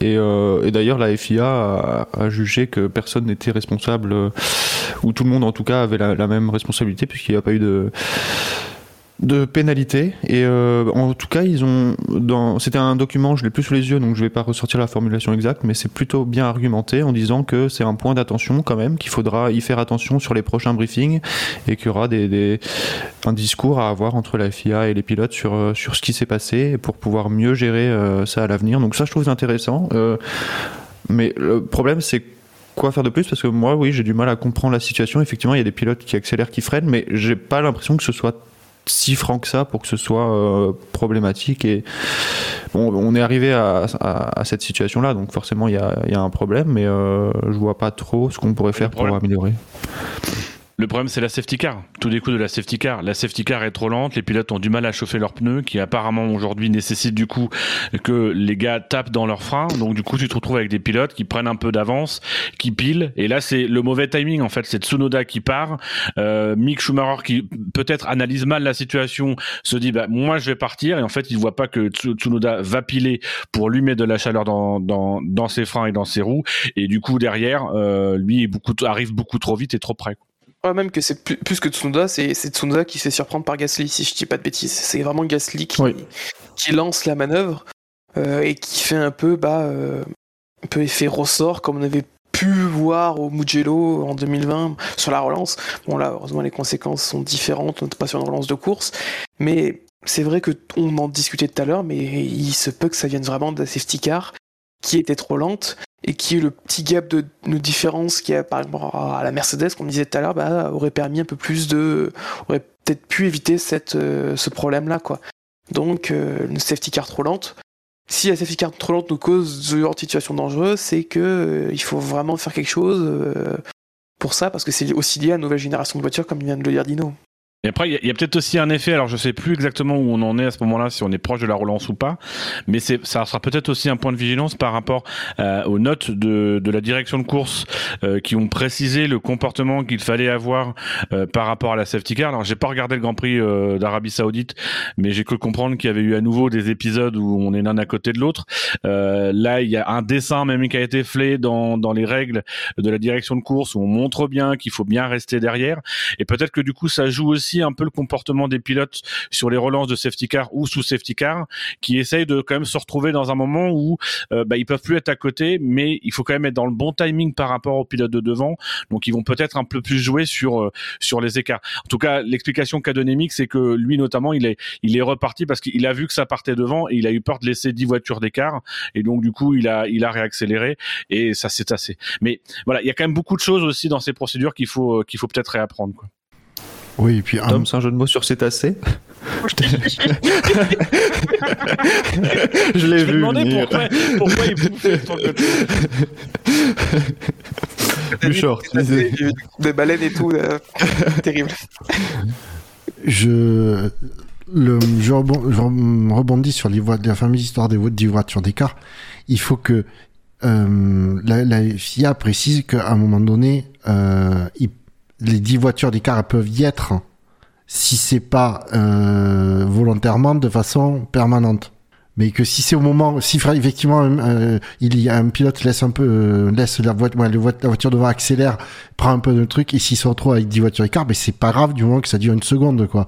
Donc euh, qui est pour éviter justement de dire voilà la situation qu'on dans laquelle s'est retrouvé Mick. Bah oui, si pendant une seconde tu as 10 voitures d'écart parce que le, mec devant a accéléré, tu t'es fait surprendre et qu'il est en train voilà de, conduire, euh, accélérer, freiner pour maintenir ses pneus en température, ben c'est pas grave. Il faut dire, on sera pas ultra strict. C'est à la milliseconde où il y a 10 voitures d'écart, on sanctionne. Il, y a un peu d'intelligence dans l'application de ce règlement. Moi, j'espère. Mais il faut que du coup la direction de course le clarifie pour que euh, le pilote soit pas absolument à être sous les 10 voitures d'écart par rapport à la voiture de devant, éviter du coup des trop grosses accélérations derrière une safety car qui apparemment n'avance pas aussi, euh, ouais, qui est une safety car qui avance moins vite que l'autre et qui du coup se retrouve avec des vitesses de pointe inférieures.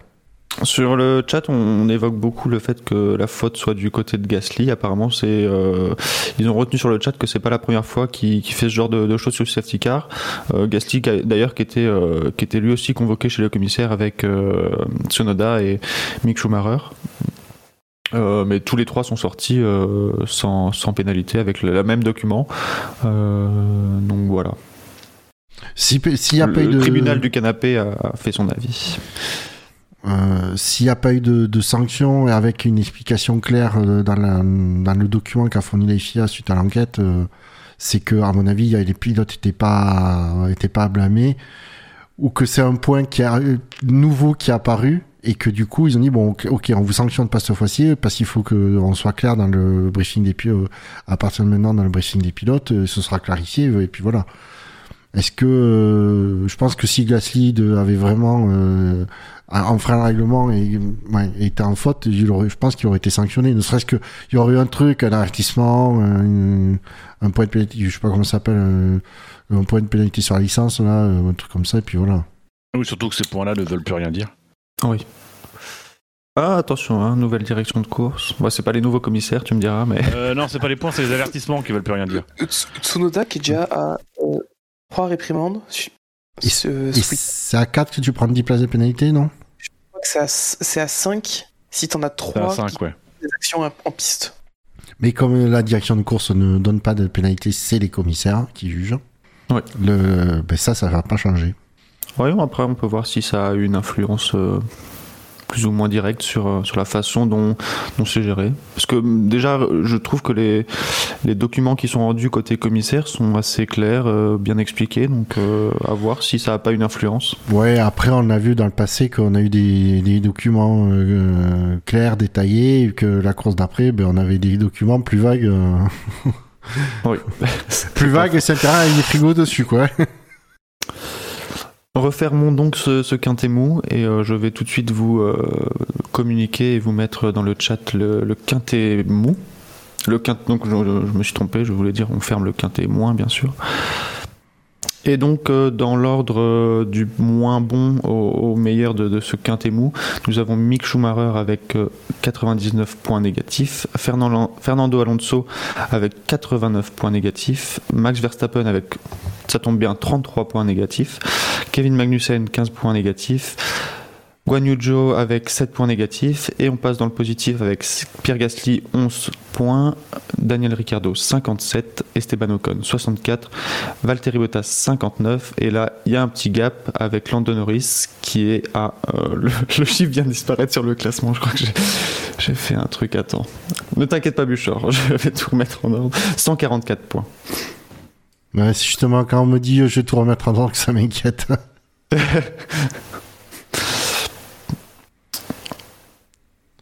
Est-ce qu'il y a des pilotes qui vous inspirent dans, dans ce quintet mou? On parle du sujet chaud maintenant ou pas? Trop chaud, tu veux dire? Trop chaud. ah, le monteur Honda? Euh, Max Verstappen, le détail des votes, euh, 71 points positifs et 104 points négatifs. Euh, c'est assez sévère quand même, comme parce que bon, euh, lui sa performance était, bonne. Après, effectivement, c'est un sport d'équipe, la voiture le lâche. Ah. Bonne, bonne euh, si, tu, si tu compares par rapport à, au rythme de Leclerc, on n'a pas non plus senti Verstappen en capacité d'aller euh, battre à la régulière Leclerc.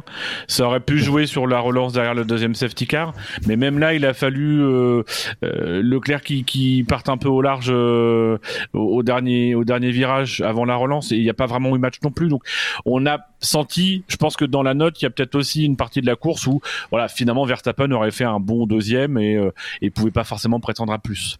Ah et, même par rapport à son coéquipier, a, c'était assez serré quoi. Perez bon, a été un peu plus sanglé dans le trafic, mais euh, c'est vrai que bon, il semblait pas une grosse tête non plus au-dessus de Perez, euh, chose qu'on peut s'attendre de sa part, même si Perez s'est bien mis au niveau ce week-end. Je pense qu'aussi, voilà, on... dans le vote, on retrouve le fait que la fiabilité ne tienne pas et euh, Red Bull, euh, qu'ils ont une voiture qui est rapide, comme le dit Christian Horner, mais que euh, elle n'est pas fiable du tout. Euh, c'est le cinquième abandon en cinq euh, grands prix pour, si on part la saison dernière, de la fin de la saison dernière, pour une Red Bull sur des problèmes moteurs. Donc ça commence à faire beaucoup. Il y a un gros souci, là c'est encore un problème d'arrivée au niveau de l'essence, au niveau du flux d'essence. Pas le même qu'à Bahreïn, mais ça reste encore un problème de ce niveau-là. Et ce qui se passe, c'est que d'un point de vue comptable, ok, euh, alors euh, on va nous sortir des stats en mode waouh, Max Verstappen a remporté tous les grands prix qu'il a fini en 2022, mais pour l'instant il n'en a fini qu'un et c'est pas comme ça qu'on devient champion. La stat euh... toute pétée comme son moteur. C'est ça. Mais parce que là, euh, d'un point de vue comptable, ok, euh, on nous dit, on nous dit du côté du Red Bull, on préfère et qui préfère avoir une voiture rapide à fiabiliser plutôt qu'une voiture fiable à rendre plus rapide. Bah pour l'instant au championnat ils sont derrière Mercedes qui est le cas opposé et ils sont bien loin euh, Verstappen et à 46 points de Charles Leclerc. 46 et la dernière fois qu'on a un tel écart c'était euh, c'était euh, en, en, tout cas en, aussi fort entre les deux protagonistes qu'on peut dire de ce début de saison. C'était euh, il y a en 2016 la bataille Rosberg-Hamilton mais c'était pour des conditions différentes. Là, 46 points, alors la saison est longue, mais ça fait déjà beaucoup, beaucoup, beaucoup. Le plus, le plus grand écart qu'on a eu l'année dernière, c'était 30, euh, 33 ou 34 points à la mi-saison entre 34, Verstappen ouais. et Hamilton. Là, c'est 36 euh, points perdus de mémoire. C'est. Deux bah, deuxième place. Oui, j'ai vu aussi un, un, truc passer comme quoi, euh, peut-être en 2016, entre euh, Hamilton et Leclerc, euh, entre Hamilton et Rosberg, au bout de trois courses, il y avait aussi plus de 30 points d'écart. Au final, la saison est, est quand même, euh, est quand même serrée, donc euh, c'est que le début. euh, après, oui, ça dépend des dynamiques. Oui, mais c'était sur la même voiture. Dynamique. Bah justement, il peut y avoir des dynamiques chez Red Bull bien plus positives que que s'ils étaient dans la même équipe. Quand même, Ah, ça peut jouer dans les deux sens. Ouais, mais euh, Leclerc a quand même déclaré que c'est la première course où en fait il a complètement géré son rythme. Il n'était pas à fond, il n'était pas à fond toute la course. Donc euh, sur ce circuit, sur cette course, oui, oui. La, la, Ferrari était bien, apparemment quand même bien au-dessus de, de, de, la Red Bull. Oui. Après Melbourne, il oui, faut pas oublier oui. le ouais. caractère atypique qui est au tracé. Bon, Dans quelle mesure ça évolue avec les changements, ça on ne sait pas, mais on a souvent entendu dire que la hiérarchie à Melbourne lors du premier Grand Prix de la saison, c'était pas la hiérarchie du suite de la suite de la saison, parce que c'était un circuit qui était assez atypique. Est-ce que c'était aussi, on disait, parce qu'il y avait rapidement les évolutions derrière suite au premier Grand Prix, voilà. Mais euh, c'est vrai que la Ferrari semble vraiment bien de partout euh, chez Red Bull. Elle est super rapide et je pense que sur les tracés rapides, on l'a vu, genre à Jeddah, euh, elle était un petit cran au-dessus de la Ferrari.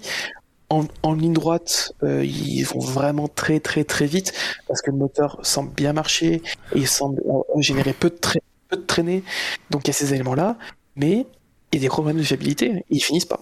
Ah oui, mais le moteur RBPT, il pète le feu. Hein. Dans tous les sens du terme. À tous les sens du terme. Mais Et, euh, et apparemment. Et apparemment, du côté de Ferrari, il semblerait que on ait débloqué un peu le moteur euh, sur ce Grand Prix pour peut-être couvrir un peu Red Bull. Et, euh, et où, du coup, ça veut dire que Ferrari quand même gère un peu sur le long terme la, la puissance, en tout cas gère ses ressources. Là où le sentiment qu'on a chez Red Bull, c'est qu'ils gèrent pas les ressources et qu'en plus, ouais. c'est quand même mine de rien des problèmes qui arrivent qui sont assez assez spectaculaires et qui peuvent endommager les moteurs. Donc, euh, il y aura potentiellement sur la fin de saison malgré tout euh, c'est peut-être le signe que déjà aujourd'hui Red Bull ils font les bonnes performances parce qu'ils tapent dans la mécanique, là où Ferrari peut-être ne tape pas. Mais en plus peut-être que aujourd'hui les les problèmes de fiabilité qu'ils rencontrent fragilisent, peuvent, fragiliser, euh, leur quota moteur et du coup les exposer à un moment donné à plus de sanctions. Ça rejoint ce que, je vais rebondir sur ce que disait Tom, ça, rejoint ce que tu dis, Dino, c'est que la Ferrari semble bien, mais j'ai envie de dire, l'écurie Ferrari semble bien. Sereine, euh, confiante, il n'y a pas d'erreur, les, les arrêts au stand, ils sont tous, euh, depuis le début, ils sont super propres, euh, ils se prennent pas les pieds dans le tapis, euh, les stratégies, euh, sont bien appliquées, paniquent pas, etc. On, Là, on retrouve une, une, une écurie Ferrari très solide, euh, voilà, de, euh, Et en même temps pas sereine.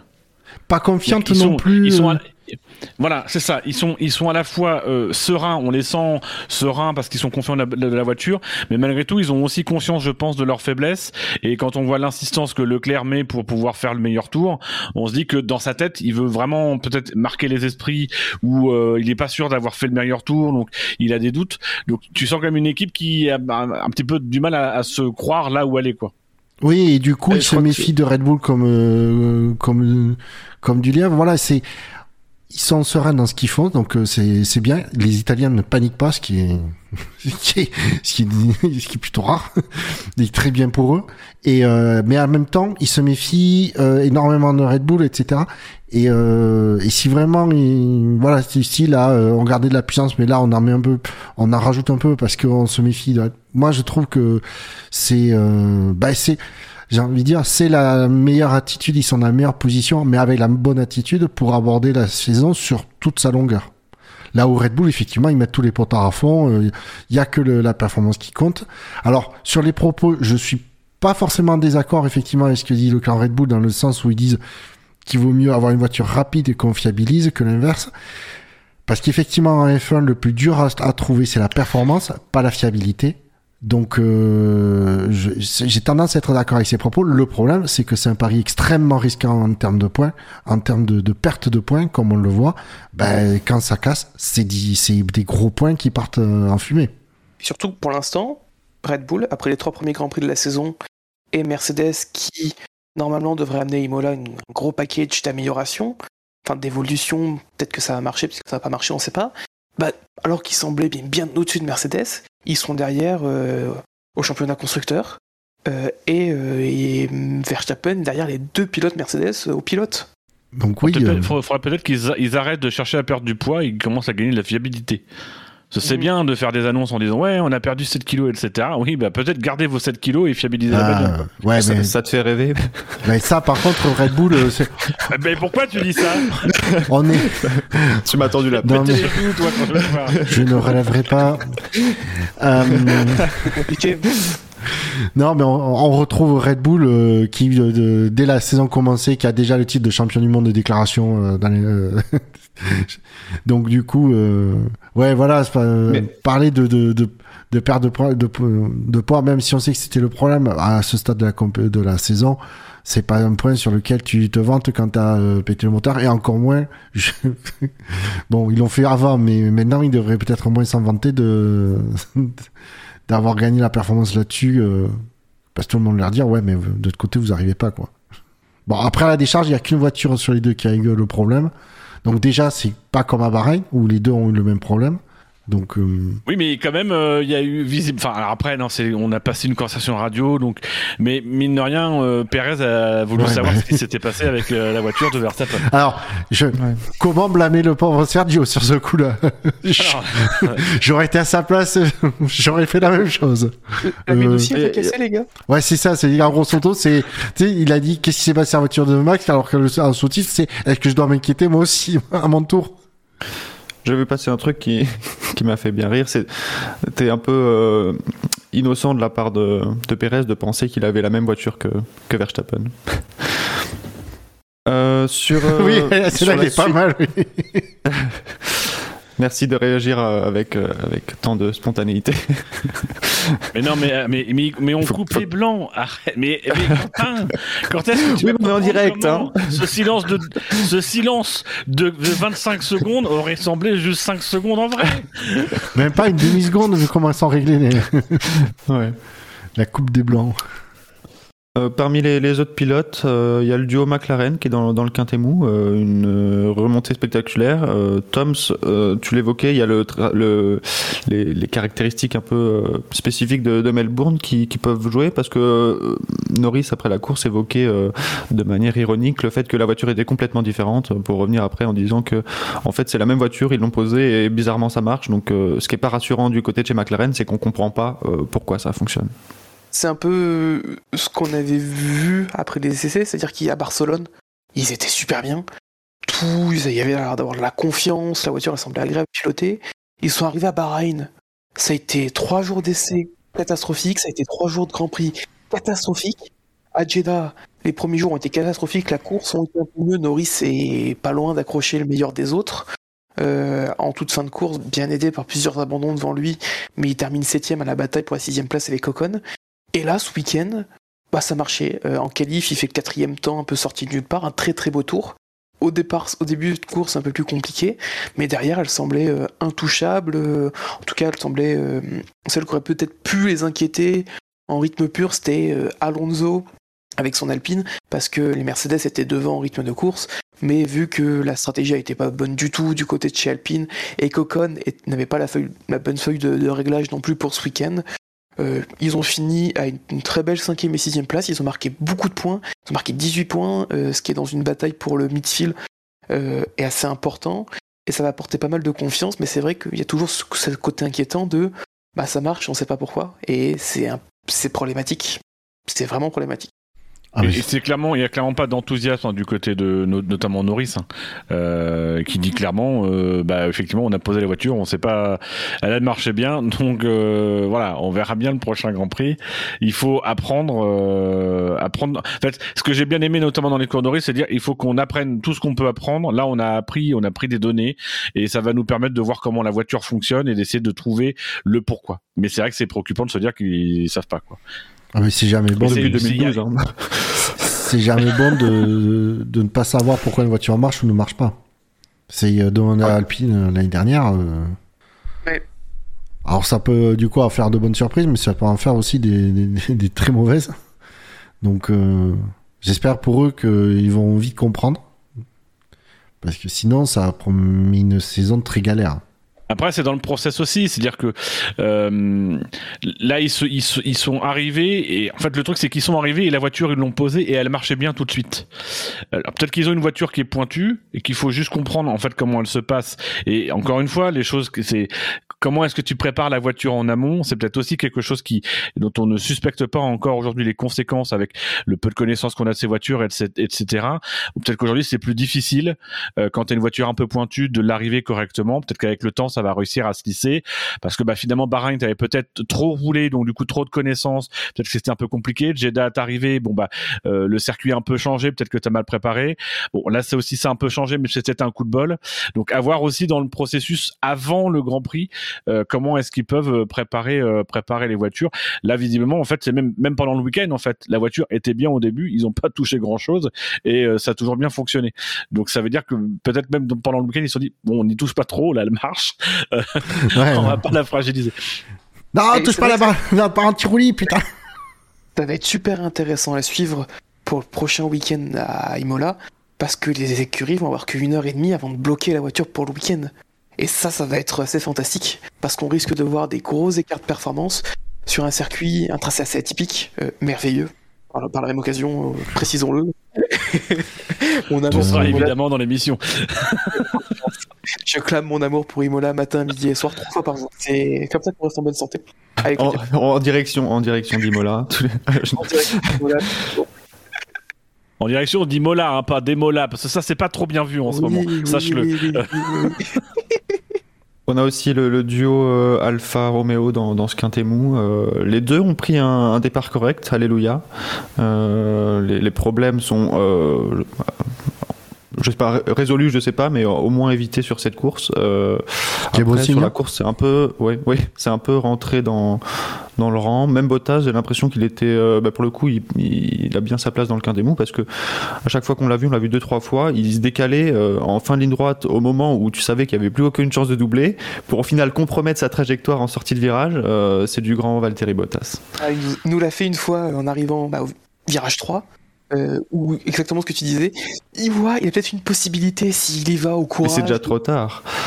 C'est déjà trop tard. Et ensuite, il freine totalement en, diagonale par rapport à où va le virage, en bloquant la roue avant droite. C'était du grand Valtteri. Par contre, un moment où il faut souligner, c'est au premier tour, l'extérieur qu'il fait sur Tsunoda dans le virage 10, euh, où il, il est en travers à la sortie du virage, c'était magnifique. Bon, il se fait bouffer au bout de la ligne droite, mais la manœuvre qu'il fait, était assez fantastique. Il faut le préciser. Ouais, pas grand chose à rajouter. Euh, euh, Joe quand même euh, se débrouille plutôt bien quand même pour une, première pour le début de cette première saison. Donc bon, Valtteri c'est Valtteri. Hein.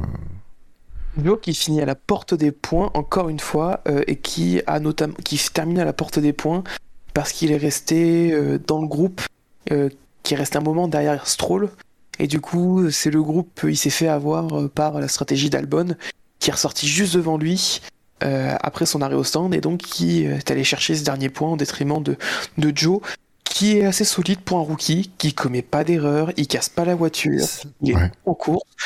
On a dit que c'était une bonne surprise après le premier Grand Prix.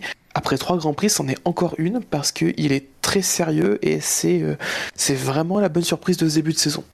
Ouais, euh, comme tu dis, il a l'air. Euh, déjà, il a pas coûté un, centime en carbone, ce qu'on peut pas dire de beaucoup d'autres. Mais ouais, voilà, euh, il fait, il a l'air de bien de faire le taf et de le faire sérieusement. Donc, euh, donc comme toujours, je réserverai mon avis pour pas avant la, première moitié de saison, mais ça, on crachait, on a, il y a beaucoup qui ont craché sur lui. Euh, quand, ça, euh, quand il a été annoncé la fin de l'année dernière, euh, bah, écoute, pour, pour l'instant, il fait honneur à, la, à son arrivée à la fin, quoi. Il n'y a pas, il y a pas à tortiller. Hein. Globalement, un week-end assez discret, 10 points positifs, moins 17 négatifs, ça, ça, s'équilibre à peu près. Je pense que c'est un peu dû parce, au fait qu'il soit derrière Gasly, mais rien de rien de très marquant dans, les votes. Euh, l'autre duo, vous l'aviez évoqué euh, peut-être même dans le quintémoin, vous, mais euh, le, duo de chez, chez As. là, chez As, on a un peu la dynamique inverse à, McLaren, dans une moindre mesure, mais, tout de même. Plus discret, peut-être aussi un peu frileux de casser des pièces qu'on n'a pas en rechange. Ouais.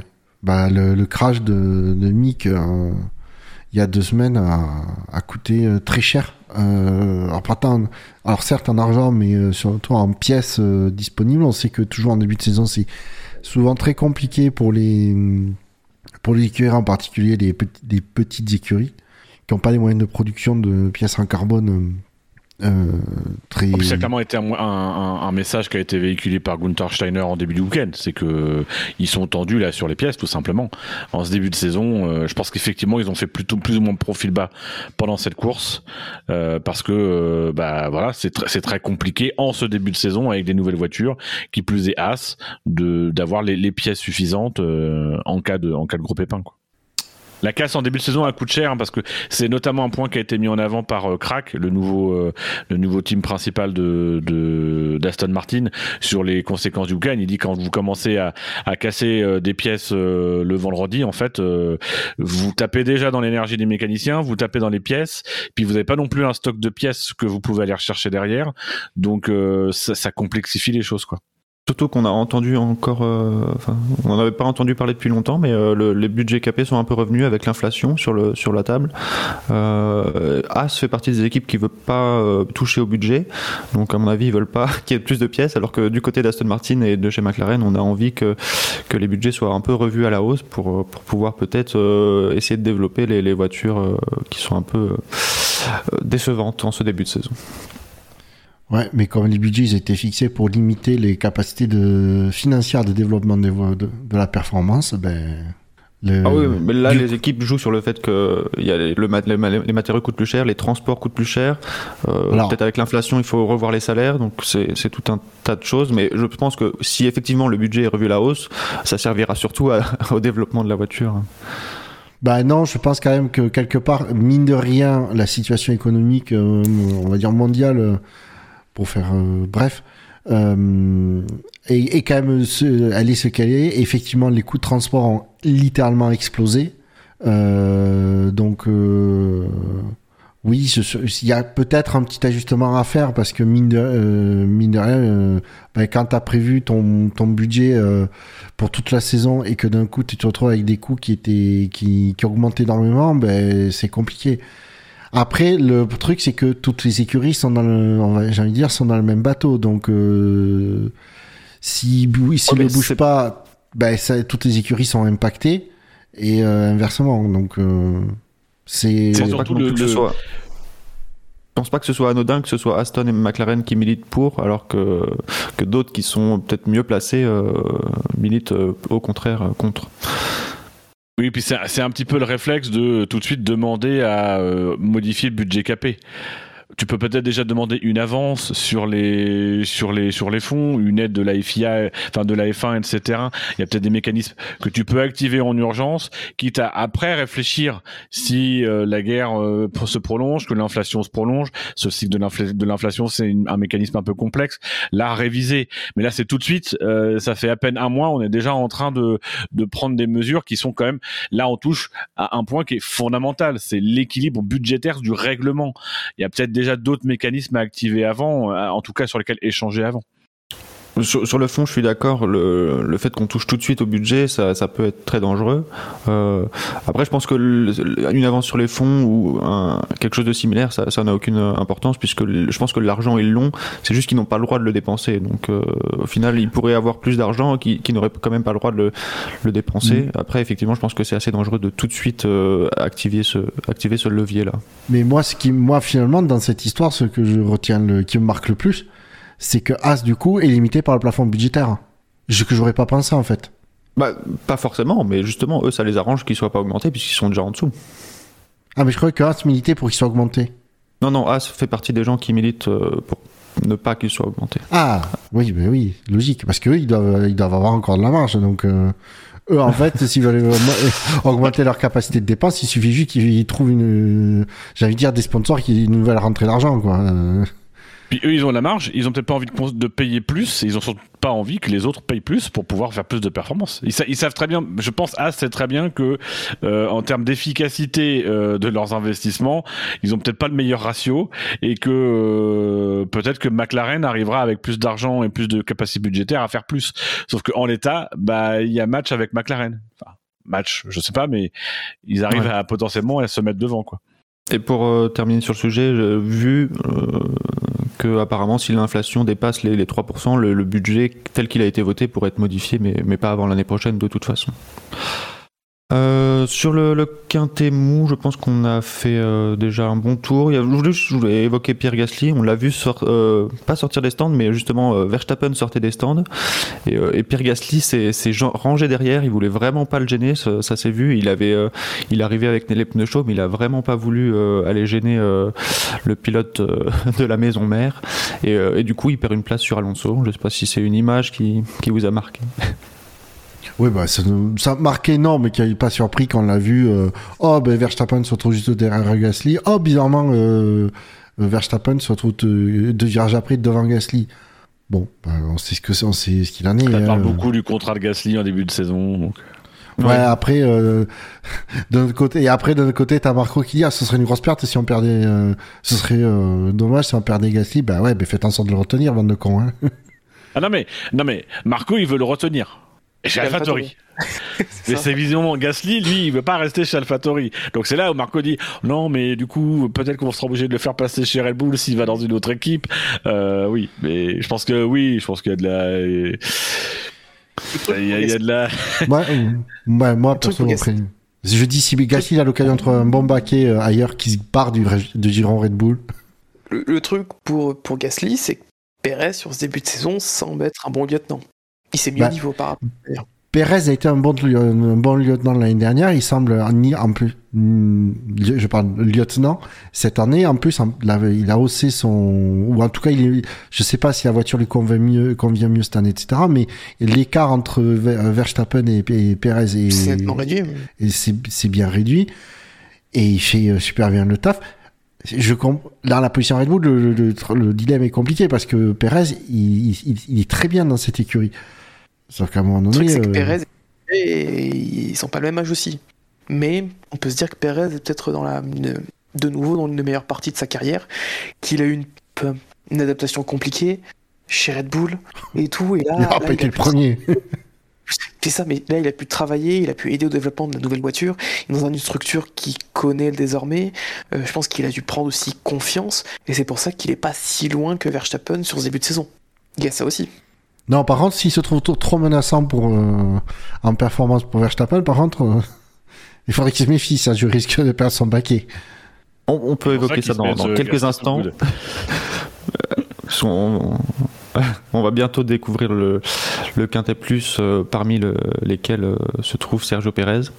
Euh, juste avant, est-ce qu'il y a parmi les pilotes du Quintet moins et du Quintet mou un plus un ou un moins un que vous souhaiteriez attribuer? On va parler rapidement des Alpines, juste pour faire un. Ah oui, Ah putain, il n'avait pas parlé d'Alonso. Forcément, il fallait bien que je parle deux minutes de la plus belle dernière place à la régulière de sa carrière. Euh, C'est moi qui le dis. Eh. Euh, bah, ça a été une course, ça a été un week-end. euh, Il y avait beaucoup de peut-être de potentiel en tout cas du côté de chez Alpine, notamment du côté d'Alonso, et pas de chance au niveau de la stratégie. pas de chance après au niveau de la stratégie, au niveau des safety cars et aussi du choix de, de pneumatiques au départ qui n'était pas bon sur la stratégie qu'ils ont fait parce qu'ils ont fait le choix de, de rentrer lors de la VSC alors qu'au final on a vu que la stratégie payante en fait c'était de rester jusqu'au bout et de changer à la toute fin de course. C'est vraiment un pari qu'il fallait voir et euh, bah, il y a qu'une écurie qui l'a vu. Euh, et du coup bah, week-end extrêmement compliqué pour, euh, pour Alonso qui une fois mis les médiums s'est écroulé après 5 tours parce qu'il souffrait de graining chose qu'avait relevé Verstappen en début de course. Donc c'est vrai qu'il y a eu la, la VSC qui a été provoquée par, par Verstappen. Et à ce moment-là, on se dit un peu bah, la stratégie euh, des pilotes qui sont partis en dur, donc euh, Magnussen et, et, euh, Alonso, ils sont un peu sauvés par cette VSC, donc ils rentrent au stand. Et au final, bah oui, ça a été très dur. Alonso a peut-être un peu forcé, donc forcément. ou mal géré ses pneus, donc en plus il s'est retrouvé dans du trafic, donc ça a pas dû aider la, la- gestion des pneus. Et, et au final, bah oui, il est obligé de repasser par les stands en fin de course. Et Ocon, lui, par contre, qui remarque encore des points, les points de la septième place. C'est l'un des quatre pilotes à avoir marqué des points tous les grands prix cette- en ce début de saison. Il est régulier. Avec est- Russell, Hamilton et Leclerc, c'est ça? c'est ça. Et il est, euh, bah, pour l'instant, il est cinquième au champ- euh, si- euh, septième au championnat. Il est, il, il est solide. Genre, c'est ok ce week-end niveau performance, il était derrière Alonso en rythme pur, mais au final, c'est lui qui ramène les points de la septième place, sans être trop inqui- sans être inquiété par personne. Donc il fait un boulot solide, sachant que Alpine se montre bien, il y a des améliorations qui n'ont pas trop mal marché ce week-end. Et il y a une bonne dynamique du côté d'Alpine, en tout cas en ce début de saison. Même s'il y a toujours l'inquiétude sur les moteurs de. euh, ils utilisent beaucoup de moteurs. Ah, Après, ça, c'était le choix de Laurent Rossi. Hein. Ah. C'est bien, ils seront peut-être fiables en, en fin de saison, mais il y aura des pénalités à tous les grands prix parce qu'il faudra changer de moteur. Donc je, re- je Ils repose ma question. 20 e et puis ils ils font un relais en dur et puis voilà. À la mi-saison, tous les Et deux grands en prix, on aura un- 21ème. C'est ça. Mais à la mi-saison, à partir de tous les deux grands prix, on aura un peloton en fin de grille RBPT Alpine. Euh, de moteurs neufs à Moi, mettre. ça, je, je vote pour. Je pense que les mecs serrent ils, ils serrent les fesses jusqu'à Monaco et après à Monaco ils vont se lâcher. Donc je repose ma question, est-ce qu'il y a un plus un ou un moins un que vous, vous souhaitez attribuer à ces pilotes qu'on a déjà évoqués? Non. Non, parce qu'il n'y a, rien- il y a pas de pilote qui s'est vraiment démarqué pour moi dans un sens ou dans l'autre. Bon, après aussi, on pourrait à la limite euh, mettre un moins un à Vettel, mais ça serait peut-être abusé. Oh, moins un Vettel, ce serait méchant. Oui, ce serait méchant. Je, je dis j'ai bien précisé pour que ce sera casque. abusé. Oh, le casque. Ouais, mais c'est pas en course. Oh, il va pas finir la saison avec moins un point au SAV. Bah, euh, Tant qu'il finit la saison, moi c'est l'essentiel. Moi, je, moi, je Oh, m'attendais à une. sûr que ce dé- soit la meilleure chose à faire. Je suis surpris que, euh, que Dino ne défende pas un peu plus ardemment Vettel. Oh, Non. tu sais, moi je me suis fait, je me suis fait une raison. Hein Mais non, parce que vu qu'on juge que la course, euh, moi, je mettrais pas de. Je Est-ce que mettrais pas plus ou moins un. un pour Stroll pour l'ensemble de son, de son week-end? Ben, non, on a dit qu'on jugeait que la course, mais. C'est vrai que t'écoutes vraiment pas. hein. Mais j'écoute pas, surtout quand tu parles, t'imagines Oh, Tu pourrais être, tu pourrais t'instruire. putain. Oula. Non, mais c'est limite, c'est ça, ça, ça limite moins 1 pour l'ensemble de son début de saison. Alors je sais pas comment c'était à Jeddah, mais euh, Stroll, c'est, c'est là, là, en plus il y a eu les déclarations après qualif, le coup du virage qui tourne. Alors j'ai compris un peu ce qu'il voulait dire, c'est-à-dire que parce qu'il disait tourne, mais je pense qu'il voulait dire tombe, que voilà c'était un peu en dévers ou un truc dans le genre. Je sais, je- j'essaie de, j'essaie de me dire comment, enfin, j'essaie de trouver du rationnel dans ce que ce garçon a dit. Euh, voilà, je, je pense que lui-même est désespéré de son début de saison, qu'il ne sait pas quoi foutre, qu'il ne sait pas comment dire à son père, papa, vire-moi. Euh, voilà, c'est terrible. Là, je trouve, euh, je trouve un peu, euh, il est, il est jamais euh, bon dans ce qu'il fait en fait. Il est jamais au bon endroit. Il prend jamais la bonne décision. Et là, en course, alors qu'il aurait dû se faire un peu discret, qu'il avait l'opportunité de se dire bon, après tout, euh, Vettel est pas très bon dans son week-end j'ai quand même mal commencé ma saison, je me suis fait battre par Hülkenberg. Bon, je, je, j'assure les trucs tranquilles, mais, mais non, là, même il s'est fait repérer euh, en étant, en étant un peu salace en piste, quoi. Donc, euh, moi, oui, je, moi, je serais pour lui mettre moins. un. Hmm. Je voterai pour aussi après le drive-through que j'ai mis, mais euh, bon, s'il n'y a pas unanimité. Je réfléchis, mais. Tom, c'est ce que tu bloques déjà avant. Non, avant mais ça, que- ce a, qui m'emmerde, c'est que ce qui m'emmerde, c'est que le moins 1, il est, euh, il est plus dû à l'ensemble du, du week-end qu'à vraiment la course. Alors qu'on est quand même censé juger que la course.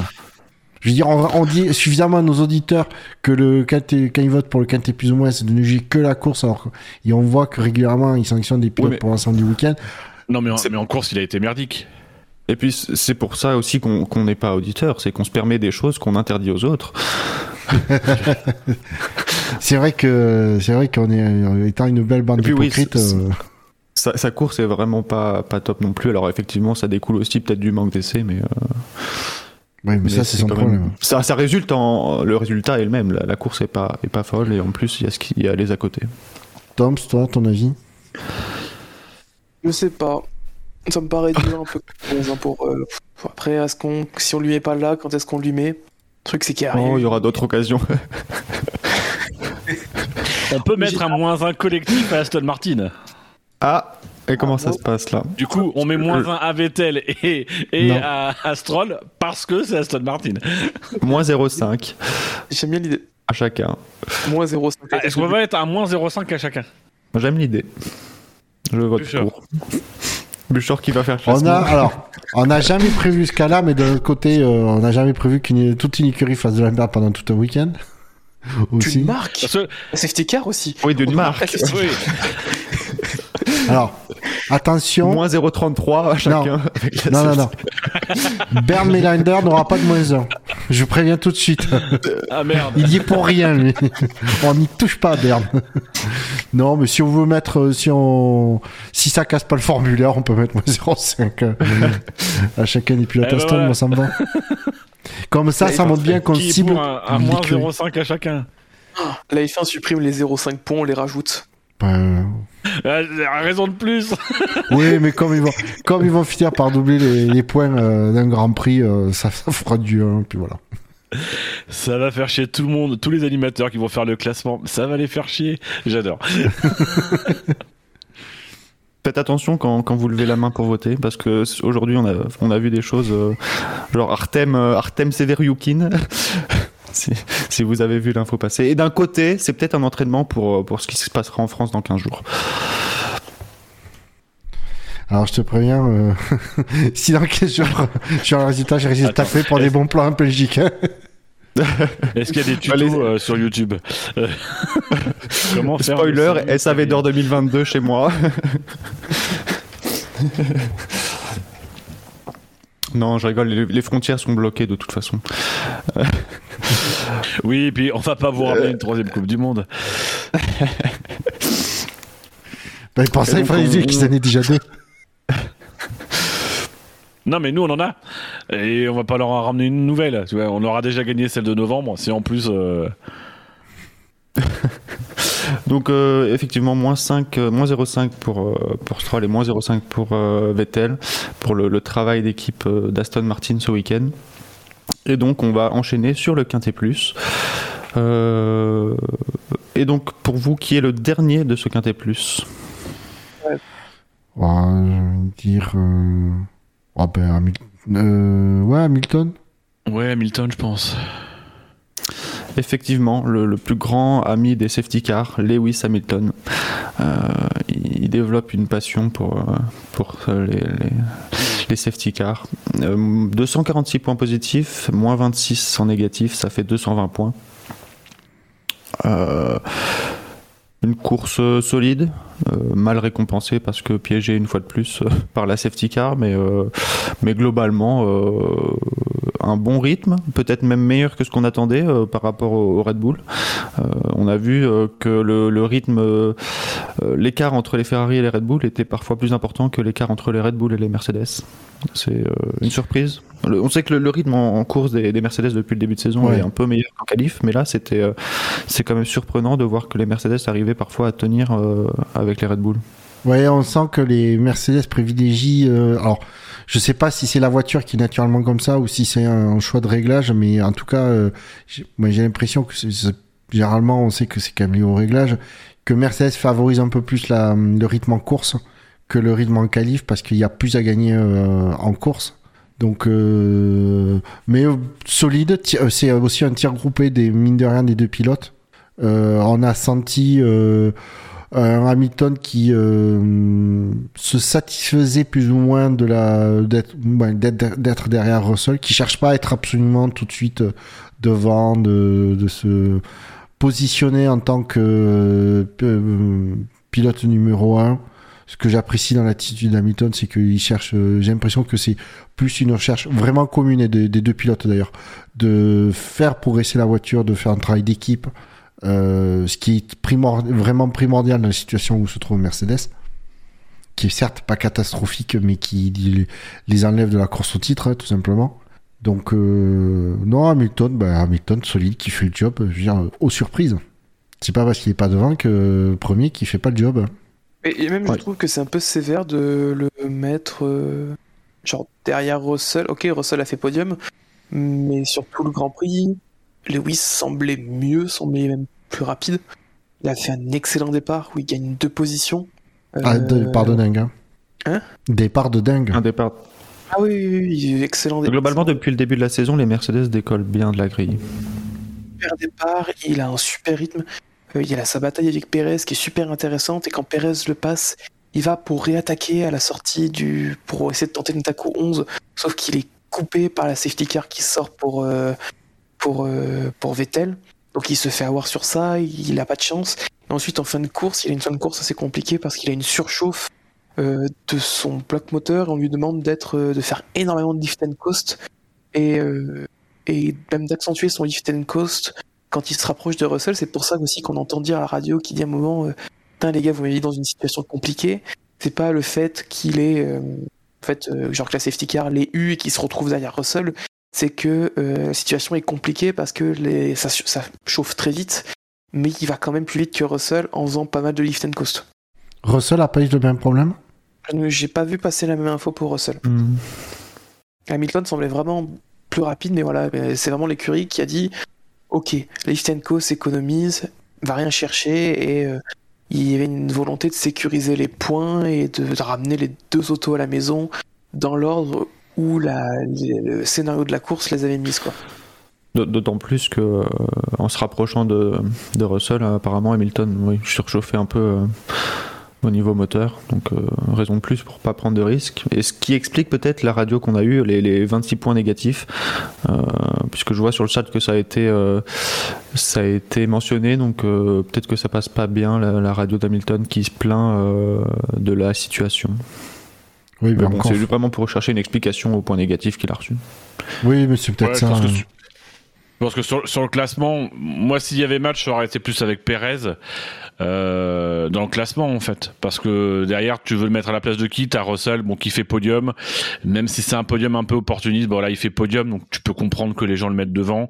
Et puis, effectivement, bah, si ça se, ça se joue derrière, euh, euh, c'est, euh, oui, la, la, la, la déclaration radio. Si t'as pas le contexte, bah, tu pénalises un peu. Donc, Justement, il y, y a match avec Pérez, puisque Pérez est le quatrième de ce Quintet Plus, 280 points posi- 283 points positifs et 16 points négatifs, euh, ce qui lui donne un résultat de 267.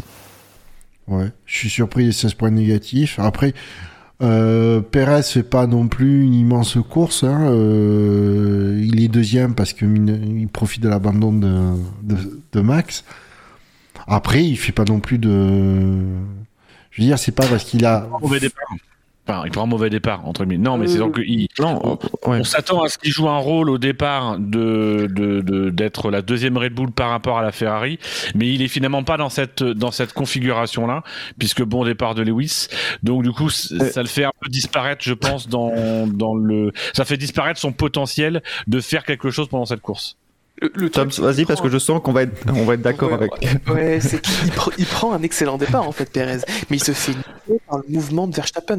Ah oui. Verstappen qui, a la- qui décide de totalement aller à l'extérieur parce que Leclerc lui se dirige plutôt vers l'intérieur, donc il, oublie totalement que Sergio Perez existe dans son rétro. Il lui ferme totalement l'espace alors que Perez avait pris une super impulsion et était presque revenu à hauteur de la voiture de Verstappen.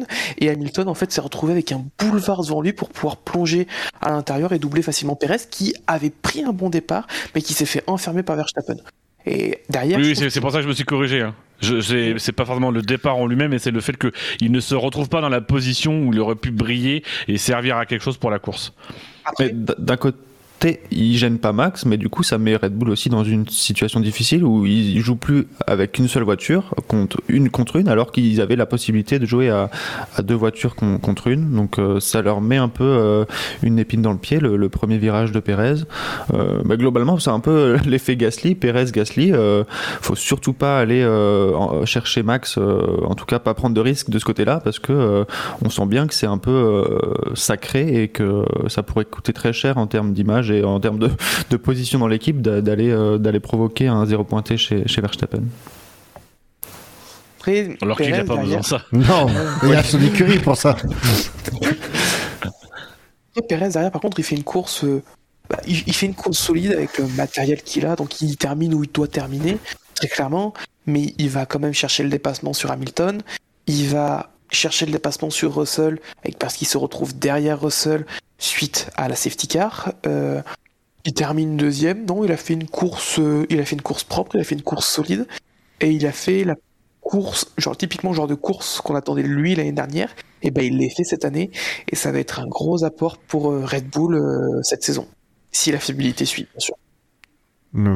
Justement, le, le dépassement sur Hamilton, donc Perez euh, se fait prendre par l'overcut d'Hamilton. Déjà qu'Hamilton était très proche avant, avant les arrêts au stand. Euh, et donc, euh, donc trafic plus euh, les pneus durs qui ont du mal à monter en température, Hamilton ressort devant. Et, euh, et Perez, dans la foulée, euh, dépasse avec des pneus bien, bien meilleurs en termes de température à ce moment-là. Et il est un peu trop ambitieux sur son freinage, il freine un peu trop tard. Dans la chicane rapide, il est un peu large et donc ça, ça compromet son, sa sortie du virage. Et, euh, on voit qu'Hamilton est en mesure de revenir sur lui. Et euh, coup de chance pour Perez, euh, la safety car tombe à ce moment-là.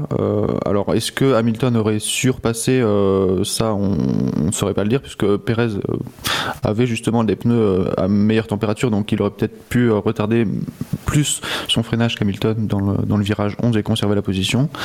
Mais il s'est mis dans une position. euh, c'est une des erreurs de, la course de Perez, c'est de s'être mis dans une position indélicate alors qu'il n'avait pas forcément besoin de le, faire à ce moment-là.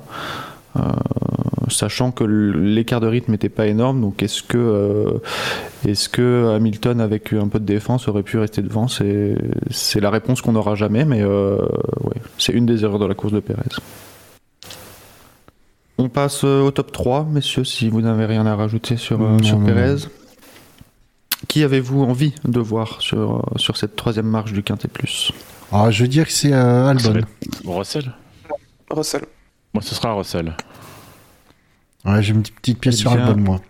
Eh bien, euh, Buchor, tu euh, peux reprendre ta pièce puisque c'est effectivement euh, Alexander Albon qui termine troisième, 411 points positifs et moins 2 négatifs. Euh, moins 2, c'est sûrement euh, à cause de la panne d'essence d'hier.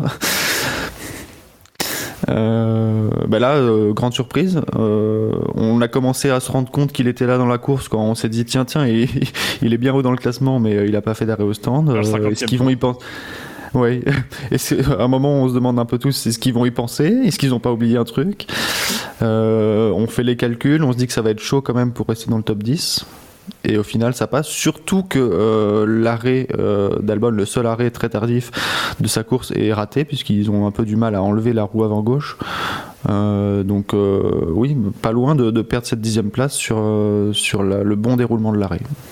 croise même des spectateurs sur la ligne dans les stands parce que Ah, euh, ah. il- parce que il- sur la donc euh, sur la fast lane il n'y avait personne. Mais au moment où il sort des stands en fait Leclerc vient de passer la ligne d'arrivée et les VIP qui se trouvaient dans cette zone avaient le droit d'accéder au sur la dans la pit lane pour aller voir le podium. Et du coup il y avait déjà des spectateurs VIP qui étaient au bout de la pit lane genre un groupe de 15-20 personnes qui étaient sur la droite de la pit lane là où normalement les pilotes font leur tentative de départ qui était là et donc peut-être que ça ben, ça a aussi peut-être un peu déconcentré et tout. En tout cas il a pas vraiment perdu de temps. Mais il y a quand même cette situation dangereuse qui a été créée par le côté ex- exceptionnel de déjà son arrêt au dernier tour dans le même style que- qu'un Vettel à Monza en 2010 qui a fait le même coup. Euh, mais euh, c'est vrai que ça va peut être une situation dangereuse. euh, ça, ça aurait pu être un- mon deuxième drive-through de ce soir, euh, mais, euh, mais c'est vrai que c'est très dangereux. Et tu parles de situation exceptionnelle, mais il y a des pilotes qui parfois ont euh, une crevaison, lente ou un, doute et qui passent au stand pour assurer quand même de, rejoindre la, piste euh, sans problème et qui, euh, de fait de leur position très loin dans le tour par rapport au leader, bah, sont pas si loin. Et au final, il y a effectivement les VIP et puis tu as aussi beaucoup de mécaniciens de, l'équipe Ferrari qui traversent la, fast lane pour aller célébrer sur le, le muret des stands et attendre la le passage de Leclerc sur la ligne d'arrivée. Donc euh, ouais, c'est pas rassurant de voir qu'il y a des pilotes qui rentrent au stand pour faire euh, des vrais arrêts pendant la course. Euh, surtout que bah, Albon ça, ça compte puisque il était euh, il était euh, sur un point, euh, enfin en- il visait un point qui était euh, qui était euh, vraiment pas donné pour pour Williams. Donc euh, ouais de voir ça, euh, je je suis surpris que ça ait été pas plus relevé aussi. Euh, J'espère que la FIA fera quelque chose, mais T'es vraiment surpris? Bah, euh, pff, en fait, ce, que- ce qui est pénible, c'est qu'à partir du moment où on voit pas le truc à la télé, ben, on considère que ça s'est pas passé et donc il y aura aucune Bah non. conséquence. Clairement. Et même des fois, quand on voit les trucs à la télé, on s'en fout. Oui. Non, non, non, non. On se torche avec, Alexia. on fait un petit rapport, on change de trois têtes et c'est bon. Alors, la performance, ok, d'Albon est, est belle, il a cherché un point avec sa stratégie qui est, qui est assez folle, mais le plus impressionnant, plus que le fait qu'il a cherché le point, c'est son rythme avec des durs qui ont 40 tours, qui sont tapés, deux safety cars, une VSC, à chaque fois les remettre en température, et qu'au volant de sa Williams, il est pendant 15 tours après la VSC tenu le même rythme que Ricardo. Avec la McLaren, on a loué la qualité, qu'il y avait Ocon derrière lui, mais il a même creusé un gap sur Ocon euh, sur la fin de la course, c'est que il avait un rythme qui était tout bonnement incroyable. Il a fait une course qui était fantastique. Euh, on a vachement loué les, certaines courses de Russell l'année dernière au volant sa Williams. Je pense que cette course d'Albon, elle est au-dessus de ce qu'a pu nous proposer dans certaines courses Russell, qui était même plus impressionnant peut-être en qualif, mais parce que là, ce qu'il propose, d'autant plus par rapport à son coéquipier, qui a été largué tout le week-end, qui en course était même quand ça se bataillait derrière le petit train stroll, n'arrivait pas à recrocher, était à 5 secondes des autres sur les mêmes pneus, elle est, elle est vraiment louable la performance d'Albon. Vraiment, vraiment louable. en fait, je pense que la stratégie, plus que de lui offrir une bonne stratégie, parce que c'est pas forcément le cas, elle lui a offert la capacité d'être dans euh, un endroit sur la piste où il avait la possibilité d'imprimer un bon rythme, peut-être de, prendre la roue, euh, comme on dit en MotoGP, de pilote plus rapide, et, peut-être que visuellement ça l'a aidé aussi à, imprimer un rythme euh, assez, assez incroyable. Et effectivement, je pense que son rythme, plus que sa stratégie, lui a permis d'aller chercher le point. Si on regarde. je pense que ça influe je, pense que ça influe sur euh, pendant que tu cherches euh, Toms. Je pense que ça influe aussi sur la perception euh, du coup de la course, c'est-à-dire que effectivement il y a dans les dans les six ou sept derniers tours, moi je me suis rendu compte qu'il était dans le classement et il nous a fallu un petit peu de temps pour savoir s'il avait fait un arrêt. Nous, en plus il y avait un décalage entre les pneus, le, la durée de vie des pneus qui était indiquée parce que le, le, truc merdait un peu. Enfin je sais pas que ça merdait, mais c'est comme il était à un, à un tour où il y avait un décalage en fait entre le nombre de tours qui restait et la durée de vie des pneus. Mais il s'est forcément arrêté au premier tour. Mais j'arrivais pas à me souvenir de qu'est-ce qui avait amené à ce qu'il s'arrête au premier tour. Donc en fait, la situation n'était pas très claire. On comprenait pas. Moi, il m'a fallu un petit peu de temps, mais parce que vous savez, je suis con. Donc du coup, il m'a fallu un petit peu de temps pour comprendre qu'en fait, il s'était pas arrêté. Et c'est là où effectivement, tu dis, mais attends, le mec, il est septième depuis tout à l'heure. Ça fait plusieurs tours, je le vois septième. Il s'est pas arrêté. Il a des pneus durs qui ont 50 tours et il est toujours là. C'est incroyable, quoi. C'est plus ça qui te scotche. Et à la fin, tu dis, bah c'est dommage, ça va pas être payé et en fait, t'es limite surpris parce que tu dis, bah, finalement, oui, il arrive à, obtenir ce point. Ce qui remet encore une couche sur euh, euh, ce mec fait une, fait une course quand même incroyable, quoi. Sur, c'est simple, sur les, sur les dix derniers tours sur son train de pneus, il y a devant lui que les deux Mercedes, euh, Perez et Leclerc, qui ont un meilleur rythme et qui sont plus réguliers. Il, enchaîne des tours à deux dixièmes à chaque fois de, de, de son tour, donc il est dans une fourchette extrêmement réduite et il est régulier, il roule, il roule, il roule, et ça marche super bien pour lui, sachant qu'il faut pas oublier, il est parti dernier. Il hmm. s'était disqualifié de la qualif, il était 20 e sur la grille. Le, le truc, c'est que moi, quand je me suis à quelques tours de l'arrivée, pour moi, c'était euh, bah, c'est mort, quoi. La stratégie va pas payer, dans le sens où dès qu'il va passer par les stands, en fait, il va sortir du top 10. Et en fait, non. C'est, euh, j'ai été surpris, en fait que quand ils ressortent, ils ressortent euh, dixième. Donc euh, vraiment euh, belle belle audace de stratégie et bien avec une bonne mise en œuvre par Albon quoi. Et eh bien après avoir loué les les mérites d'Alexander Albon. Passons au deuxième. Euh, bon, je fais pas le plaisir d'un faux suspense. C'est George Russell qui marque 476 euh, points positifs, 6 points négatifs et un résultat, donc le calcul est simple, de 470 points. On a un peu évoqué sa course en même temps que celle de d'Hamilton, euh, un peu derrière tout le week-end. Il profite au bon moment de la, voiture de, sécurité. Euh, euh, et, au final, ben, Hamilton le rattrape, mais les, positions sont, sont à juste titre, à mon avis, naturellement figées. Oui. S'il avait bien noté. C'est super bien payé, même je trouve. Ça valait pas une deuxième place au SAV. Mon avis, mais je trouve bien payé. Ouais. Après, euh, est-ce que ouais, c'est compliqué de juger. Est-ce que Russell a, fait une meilleure course que, que Perez? Je sais pas. Mais bon, en tout cas, il fait son premier. ouais, j'allais dire son premier pognon Mercedes, mais celui-là, il est vraiment dû que à son mérite en course, de pas enlever. Euh, je veux dire, j'étais le premier à limite sortir le champagne pour son podium à Spa l'année dernière, mais il était dû. Il est à pas sorti à Spa. Il a fait une bonne course. Mais il- il- oui, sauf qu'en Il a fait exactement ce qu'il fallait pendant, pendant la durée de cette course. Alors, il s'est pas, il s'est pas mis dans les graviers contrairement à notre pilote, c'est sûr. Mais voilà, je veux dire, là où je voulais en venir, c'est que Aspa, c'était euh, dû à son extraordinaire performance en qualification, puisque du coup en course, c'était les positions n'ont jamais pu bouger. Mais euh, là, par contre, voilà, c'est son premier vrai podium, dû après à une à- suite à une course complète à 100%, etc., dans des conditions normales. Donc ça, on pourra pas lui enlever, quoi que ses détracteurs pourraient dire. Par contre, il y a un truc qui est assez fou, c'est qu'il est deuxième du championnat pilote. Ah oui, ça j'ai vu, j'ai kiffé. J'ai très très kiffé. Et ça, ça c'est la stat un peu, un peu, un peu folle parce que bah, euh, qui aurait pu parier après euh, trois courses que c'était Russell qui allait être deuxième au championnat pilote? Bon, il a 37 points, il a 40, euh, euh, à 30, euh, 34 points, 35 points même de 34 points. Je sais mieux si j'arrive à compter. De, de le- euh, ça fait une distance, mais si, si on se dit dans l'optique que Mercedes, on sait pas, ils peuvent arriver avec Imola, avec la révolution, la voiture elle marche, ils sont dans le coup pour jouer euh, des meilleurs résultats. Et ben la régularité de du début de saison, le euh, pour, euh, pour, pour, pour, pour finir premier, il faut avant tout finir. La philosophie, bah, elle a été appliquée. Elle extrêmement bien appliquée aussi du côté de chez Russell, qui a pu avoir un début de saison. Sans, sans vraiment de pression. Sérieux, appliqué, où il découvrait l'équipe et tout l'écosystème Mercedes. Et il, fait du coup quatrième, cinquième, puis troisième, et il se retrouve deuxième du championnat.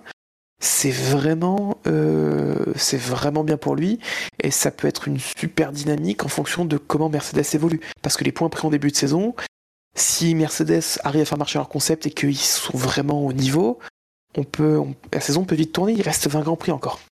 Mais euh, je pense que tout ce que vous évoquez, euh, le fait qu'il soit deuxième au classement, le premier podium, le premier vrai podium, le premier podium pour Mercedes, tout ça participe au fait qu'il soit finalement deuxième du, du Quintet Plus. Je pense que c'est pas uniquement sa course, c'est tout ce que ça signifie au final pour euh, George Russell sur, euh, sur le, la vision globale en fait de, de sa position. Oui, parce que dans les faits, si on est honnête, il est cinquième du, du, du quintet moins. Dans les, dans les, dans les, dans, enfin, quand tu Ouais. regardes un peu, effectivement, les, les autres c'est mieux. Il est un petit peu mieux que le ventre mou, donc pour moi il est cinquième. Mais c'est effectivement la place qui fait qu'il est devant. Bon, moi je l'aurais mis troisième plutôt que plutôt que deuxième, mais euh, voilà, c'est c'est c'est vrai que mine de rien, un point quand même important, c'est bon. Moi, j'aurais quand même la curiosité de voir, c'est et si la Mercedes avait été très bonne et que ça s'était ça s'était battu, comment comment ça se serait joué? Je pense que finalement, effectivement, il arrive dans une équipe où c'est un peu compliqué parce que la voiture est pas forcément bonne, mais en même temps, il arrive dans une équipe où il est face au septuple champion du monde, euh, pas sortant, mais enfin oui, c'est septuple, c'est dernier septuple champion du Si, monde si. qui, soit- qui est titré. Euh, et, et donc du coup, euh, le- l'octuple moral. Mais du coup, il est aussi dans un contexte où finalement, pour affronter Lewis Hamilton, l'environnement est plutôt pas mal parce que parce que voilà, ça va pouvoir travailler en équipe. Lui va pouvoir aussi continuer d'apprendre, euh, euh, d'apprendre aussi parce que c'était visiblement aussi un peu les, les à, la, fois les aspects positifs euh, de, de son passage chez Williams, c'est qu'il arrivait à insuffler quelque chose dans l'équipe, à travailler, euh, à travailler dans le collectif. Mais on sentait aussi que de temps en temps, il y avait, encore beaucoup de marge d'apprentissage du côté euh, de Russell, etc.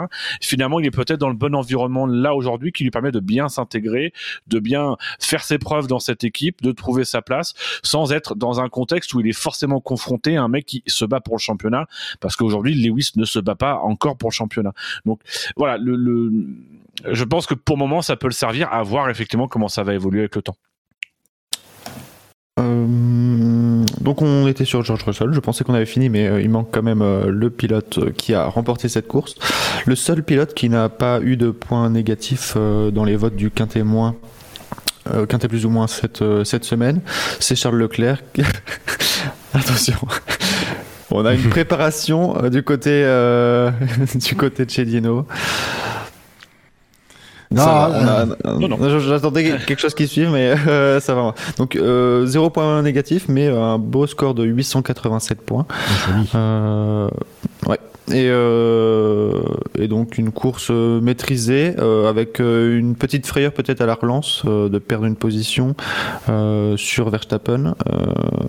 En, sortant. Enfin, j'ai regardé, mais euh, pour moi, il m'a pas l'air complètement hors trajectoire. Mais lui dit qu'il a quand même chopé quelques marbles sur ses pneus, euh, qu'il les a un peu salis. Et effectivement, il n'arrive pas à tourner dans le dernier virage, alors que même que Verstappen euh, survire à la réaccélération de, de l'avant-dernier virage, mais, Leclerc n'arrive pas du tout à, à faire pivoter sa voiture dans le dernier virage.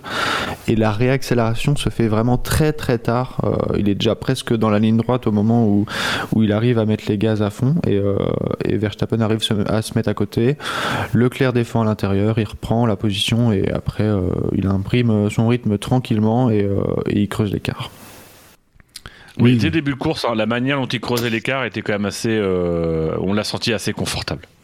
Oui, mais c'est ce qu'il dit, ce que j'ai dit tout à l'heure. Apparemment, il a des, il l'a dit un, je, je sais pas si c'est en conférence de presse, mais bref, il l'a dit. euh, c'est, euh, ben, ils ont pu gérer en fait leur rythme euh, pendant la course, quoi. Donc, ils étaient pas à 100% tout le long euh, à chasser, à, à se protéger des Red Bull. Donc, euh, non, fait, fait Marcas qu'apparemment, d'après Bruno Le Maire, il, il aurait changé de nationalité. Charles Leclerc.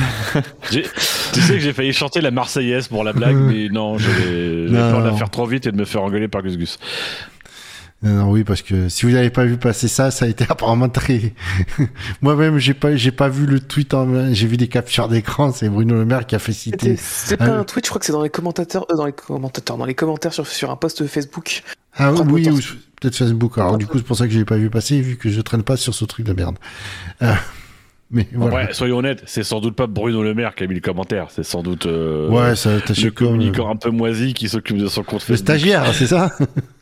Parce que Bruno Le Maire, il écrit déjà des livres en même temps qu'être ministre pendant une crise sanitaire et une crise économique lourde. Si en plus il avait le temps d'être sur Facebook, on commencerait quand même à, rendre des- à demander à rendre des comptes. Mais non, ouais, euh, Charles Leclerc, ben euh, impérial quoi. Il, au niveau de sa voiture, euh, il a déroulé. euh, il fait la trick, donc euh, ça prouve bien. il fait même il fait les grands chelems. Grand chelem. Ah, au grand Il fait chelem, mène tous les tours. euh, Oui, pole position, euh, meilleur tour, victoire, et il a mené tous les tours de la course. Donc, euh, Meilleur tour. Il a chopé tous les meilleurs tours cette saison. Il a chopé tous les drivers of the day cette saison. euh, sur la première course. À chaque fois, c'est lui qui les a Ah. eu. du coup, on, doit- on va être obligé de le renommer un Charles of the Day après le Max of the Day. Ouais, mais c'est plus, c'est mérité à chaque fois là. Oui, la différence, c'est que Charles a plus tendance à le mériter que, que l'autre. Parce que là, ce qui s'est passé, c'est que euh, au niveau des grands chelems, c'est euh, c'est le premier grand chelem pour un pilote Ferrari depuis 12 ans aussi. Donc ça commence à dater, ça montre aussi le niveau de sérénité dans lequel est Ferrari, parce que Vettel n'a pas, eu l'occasion d'aller chercher un grand chelem euh, à, ses, grandes heures chez Ferrari. Il y a aussi la stat de le dernier dans, dans l'histoire, à chaque fois que un pilote a réalisé un grand chelem sur une saison, il a été titré à la fin de la saison. Euh, c'est arrivé une fois depuis, euh, depuis, que la stat est enregistrée. C'est arrivé qu'une fois, c'était à Berger en 86, si je dis pas de conneries. Mais voilà, c'est une stat assez, euh, assez marquante et qui montre voilà, le niveau de sérénité parce que hier, il a géré la course, mais d'une main de maître. Euh, on- À la fin de la course, il roulait une seconde plus vite que tout le monde sans forcer. Il va chercher le meilleur tour en fin de la course, mais tranquillement, avec quasiment euh, euh, 7 ou 8 dixièmes de mieux que le pilote qui fait le deuxième meilleur tour, avec une demi-seconde de mieux que Alonso qui est rentré spécifiquement au stand pour rechausser un train de gomme et aller chercher un meilleur tour, on ne sait pas pour quel intérêt. Mais Et Ah, sans c'est- visiblement pousser. Alors, est-ce que la conversation radio de qui veut aller chercher le meilleur tour, c'est pour faire genre, euh, mais on en a encore sous le capot, euh, ou est-ce que c'est vraiment que lui sait à ce moment-là que il- est-ce que vraiment il est dans sa tête pas convaincu d'avoir fait le meilleur tour ou que c'est sécurisé alors qu'il colle une seconde à tout le monde. Euh, donc c'est il était en son jardin. Je pense. c'était le jardin hein, parce que il- à chaque fois son avance a été enlevée par des safety cars. Je pense que sans safety car, il finit avec 30, 40, euh, 50 secondes d'avance. Je, je pense, je pense en fait qu'il, euh, qu'il sait qu'il avait pas l'info effectivement qu'il avait le meilleur tour, qu'il voulait le, ou en tout cas que pour lui, c'est qu'il voulait le sécuriser, c'était euh, pour sécuriser le point qui va avec, euh, parce que euh, il sait que le, ben on l'a vu l'année dernière, le moindre point compte. Oui, mais ça, ça veut dire que lui demande l'autorisation d'aller chercher le meilleur tour. C'est-à-dire qu'il demande l'autorisation de passer dans un mode qui lui permet d'aller chercher plus de performance. Alors qu'en fait, nous, quand on regarde le classement, on dit, bah, euh, Moi, enfin, Euh, moi, je regarder ça, je me dis, mais non, mais qu'est-ce que tu pas fais besoin chier, d'aller plus vite. très bon. Arrête. Préserve la fiabilité. Même le, le ok, mais euh, ok, ok, ok. tu sens le mec qui dit Ah ouais, ok, donc ouais, en fait j'ai déjà le meilleur temps. Ah ouais, ok, d'accord. Bon, ok. Et au final, il fait bien d'améliorer, puisque je pense que euh, le meilleur tour d'Alonso lui aurait fait perdre le, le meilleur tour, si je dis pas de bêtises. Euh, Donc oui. euh, au final, c'est son meilleur tour du, du dernier tour qui, qui lui, euh, qui lui fait profiter de, de ce point supplémentaire. Et euh, justement, au classement, euh, au classement du SAV, Charles Leclerc euh, est largement en tête avec 24 points, puisque le deuxième c'est George Russell avec 9 points. Troisième Kevin Magnussen, quatrième Sergio Perez, cinquième Max Verstappen, sixième Lewis Hamilton.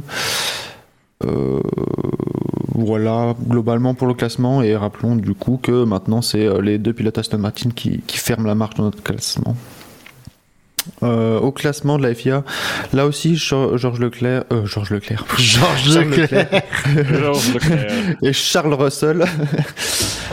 Euh, Charles Leclerc donc euh, mène le championnat avec euh, 71 points, on l'a dit, avec une belle avance confortable sur euh, le deuxième qui est là aussi George Russell, puisque George Russell n'a que 37 points. Euh, suivent ensuite Carlos Sainz, Sergio Perez, Lewis Hamilton et Max Verstappen, donc euh, les six premiers du, cla- du classement qui sont les deux Ferrari, les deux Mercedes et les deux Red Bull dans le désordre. Au championnat constructeur, euh, Ferrari. Euh, On pourrait même dire Leclerc mène, puisqu'il n'aurait pas besoin des, des points de, de Sainz pour mener chez Ferrari. Avec euh, 104 points, Mercedes est à 65 et Red Bull à 55. La seule équipe qui n'a pas encore marqué de points au championnat, c'est euh, Aston Martin. Euh, puisque Albon vient d'aller chercher le premier point De Williams. de Williams. Oui, et puis je pense qu'Aston Martin, ils vont pas avoir de points de sitôt. hein. Mais bon. Euh, Ouais, c'est voir. c'est Ils là où dès le week-end prochain, dès le- dans, dans deux Ouais. semaines, ils vont prendre leur premier point. Mais maintenant que Vettel euh, il est de retour, c'est plus, Ouais. c'est plus envisageable. Oui, puis avoir le développement. hein. Peut-être qu'ils vont aussi, euh, peut-être qu'ils sont partis dans une mauvaise direction et que dans le développement ils vont arriver avec euh, une solution peut-être inspirée d'autres, faire un gros package et que ce package permettra de remonter dans le classement. Les écarts sont quand même pas très très serrés, hein, donc on, a, on, on peut quand même se dire euh, que un retard de développement, euh, les faibles marges de développement potentielles pourraient permettre à une équipe de remonter plus facilement. C'est vraiment de enfin c'est vraiment de la, de, la- de la conjecture. Euh, avant de passer à la suite, est-ce que vous auriez des drive sous à rajouter sur euh, ce qu'on a vu ce week-end, ce dimanche? Hmm, non, Euh. rien, non, rien de plus. euh, Sur la course, non. Il n'y a rien de particulier qui m'a. Eh bien, enchaînons, enchaînons avec un petit coup d'œil dans le rétro.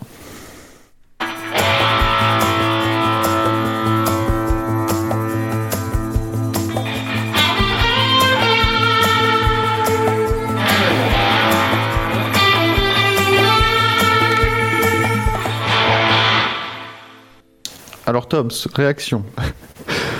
Ordre, j'ai envie de dire. Je pense que c'est voulu par l'animateur. Non, l'effet marquant. faire dans le- Bah, euh, parce que ça va aller très vite sur le, les, euh, le coup d'œil dans le rétro et que euh, euh, de toute façon le jeu, euh, si on le fait, n'aura aucun lien avec le coup d'œil dans le rétro. Donc je me suis permis cette petite liberté. Euh, donc le, le Petit 10 avril, producteur, quoi. Bilo sort de ce, sort de ce corps. Le 10 avril, à part effectivement le, le départ du Titanic et euh, l'arrivée de pongistes américains en Chine, euh, on a eu deux grands prix, le Grand Prix de Malaisie 2011 et euh, le Grand Prix d'Australie 2022. Euh, à part ça, pas grand chose de notable. La naissance du champion du monde en 1929 de Mike Hawthorne. Euh, voilà. Pas grand chose de notable, parce que Hawthorne c'est quand même le champion du monde qu'on oublie tout le temps.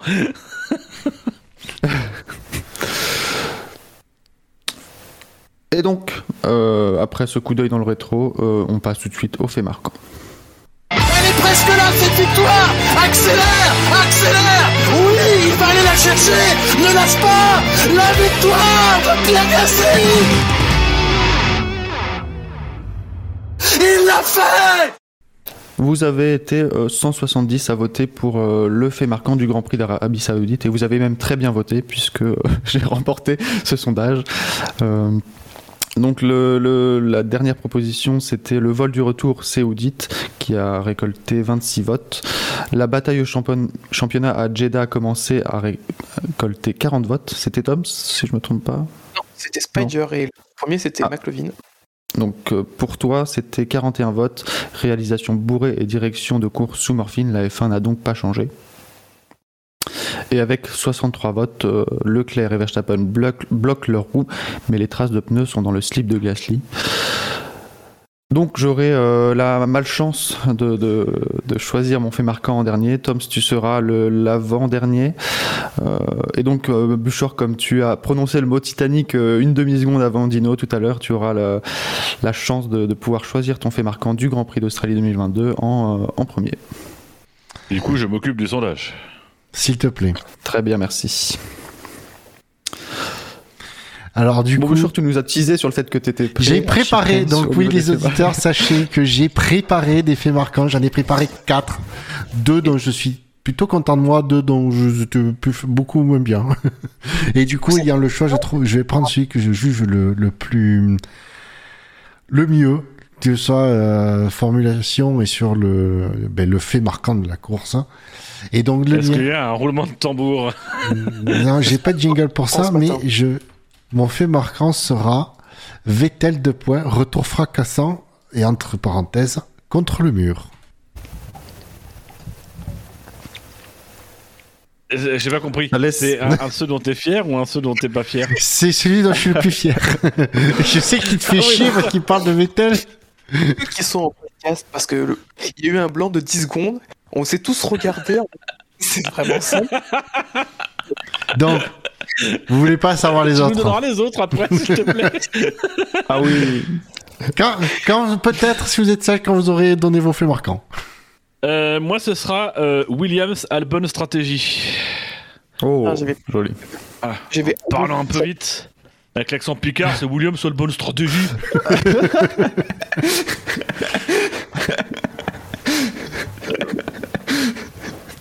Profitez-en, je fais rarement l'accent picard. Oui. Ouais, mais t'as raison, hein. Continue comme ça. Les picards me payent pour. Moi, ça va être un classique euh, RB tout pété. Bis répétita. Ouais. Non, c'était Red Bull qui avait gagné euh, le premier. Ah, c'est pas pareil. En plus, je crois que les Euh, je, auditeurs suis, connaissent le pété, pas pété. je suis assez surpris de passer en dernier et d'avoir le, le choix de, de faire un fait marquant sur le, le vainqueur de la course. Euh, c'est vrai qu'il y avait quand même quelques, autres choix. Fratelli. faites le taire, mais faites le taire. Bibiche, sauve-nous. Assomme-le. Bibiche, elle dort. Enfin, elle dort. Elle dormait, oui. Euh, donc je réfléchis, j'ai le, j'ai le fait marquant, mais j'ai pas encore la formulation. Alors, je- si tu veux, je peux te proposer celle que j'avais trouvée, mais. Non, parce que si ça marche sur, sur mon truc, on va dire que je te l'ai volé. Donc, euh, Ah non, je te l'offre. Je te- Tu me le piques pas, je te l'offre. Vas-y, euh, allez, dis-le et comme ça. Ce sera pas la première fois que tu triches. Qu'on qu'on m'accuse pas de. Ah non, là, sur ce coup-là, je te- Non, il n'y a pas de mug impliqué, donc il n'y aura pas, il y a pas de triche, c'est bon. Non, non, la formulation sur Ferrari que j'avais trouvée, euh, que je trouvais bien aussi, c'était le deuxième que- dont j'étais content de moi. Euh, c'est c'est Ferrari de Ferrari 2 points, héros et zéro, les pilotes trustent les tops. Non mais c'est c'est bien pour moi, j'ai pas dit que dans l'absolu c'était super, c'est bien pour mon niveau. Alors, moi, j'en ai, Oui. j'en ai un. J'ai Leclerc, toujours numéro 1 sur les prix. Pas mal, mais euh, ça peut servir plus, pour plus tard dans la saison. Gardons-le pour plus tard. Euh, donc je vais proposer euh, Leclerc une victoire en Australie au volant d'une voiture kangourou. Pas mal Vous trouvez ça mieux que ce que j'ai trop proposé, sans déconner? Ouais. Honnêtement, ouais. Oui. Pff, Ok, j'abandonne. Je participerai, je participerai plus jamais à ce fait marquant. Même si je fais les émissions, je ne refuserai Je- de donner un fait marquant. Objectivement, je pense que ça se vaut les deux propositions. Sauf qu'il y en a un qui a sorti ça spontanément, et l'autre qui nous a teasé ça comme si c'était euh, la phrase mythique de sa vie. J'ai jamais Le dit que c'était extraordinaire. J'ai dit que. côté, il y a. Non, non, non. Tom, c'était mauvaise langue. Il y a le pouvoir.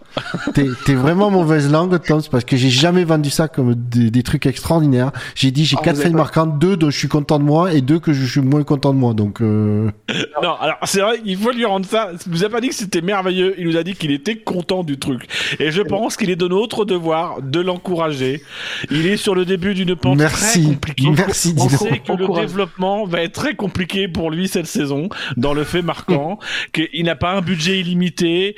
Qu'il a Il est pas très des capé, le budget. Ah, c'est plutôt le Lance Troll du fait marquant, donc encourageons-le. Il est Oh. content de lui et c'est déjà bien. Donc bravo Bouchard. Et du coup, les deux bons, c'est quoi? Non. Connard.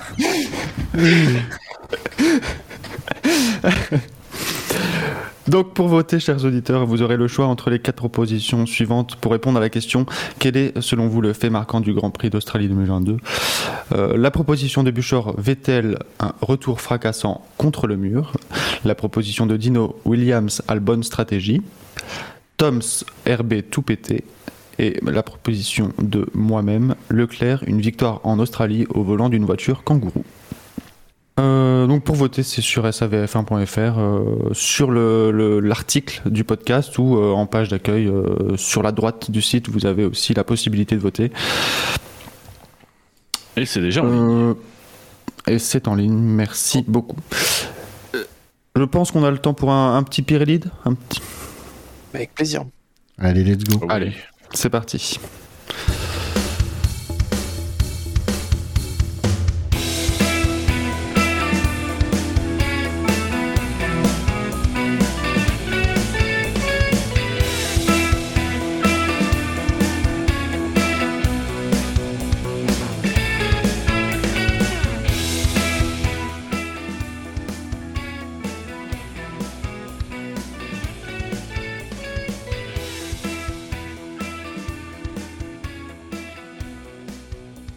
C'est qui quel est Pépito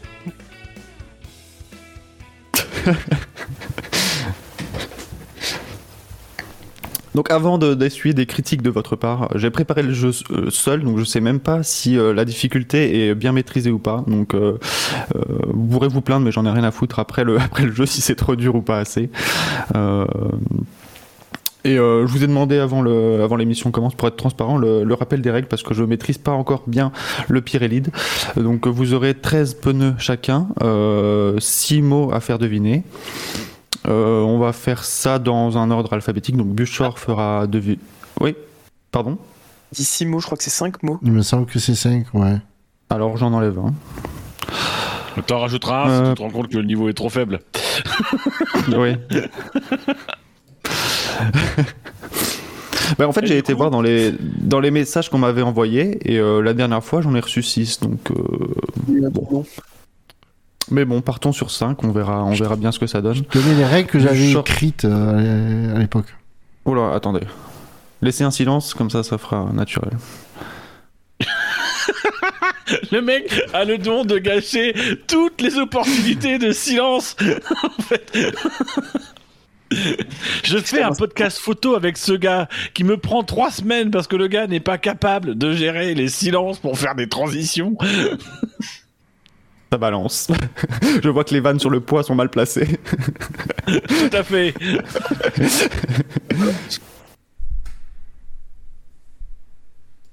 Le pire, c'est que en fait, il est en train de lire les règles. Il pourrait vous les lire pour expliquer le jeu, mais non. Oui, c'est vrai. Lui, il Alors- priorise de mal les comprendre, du coup, de mal Oui. les restituer. Alors, pour, Donc, pour il y aura info, 13 pneus, par per- 13 pneus par personne pour faire trouver 5 mots. Le gagnant du nombre. euh, non, ça on va éviter. ouais, les deux, les deux, sur- Euh, ouais, les deux et trois, tu les mets pas parce que c'est ce que j'avais trouvé Ah ouais. pour me faire- déterminer l'ordre de passage en fait.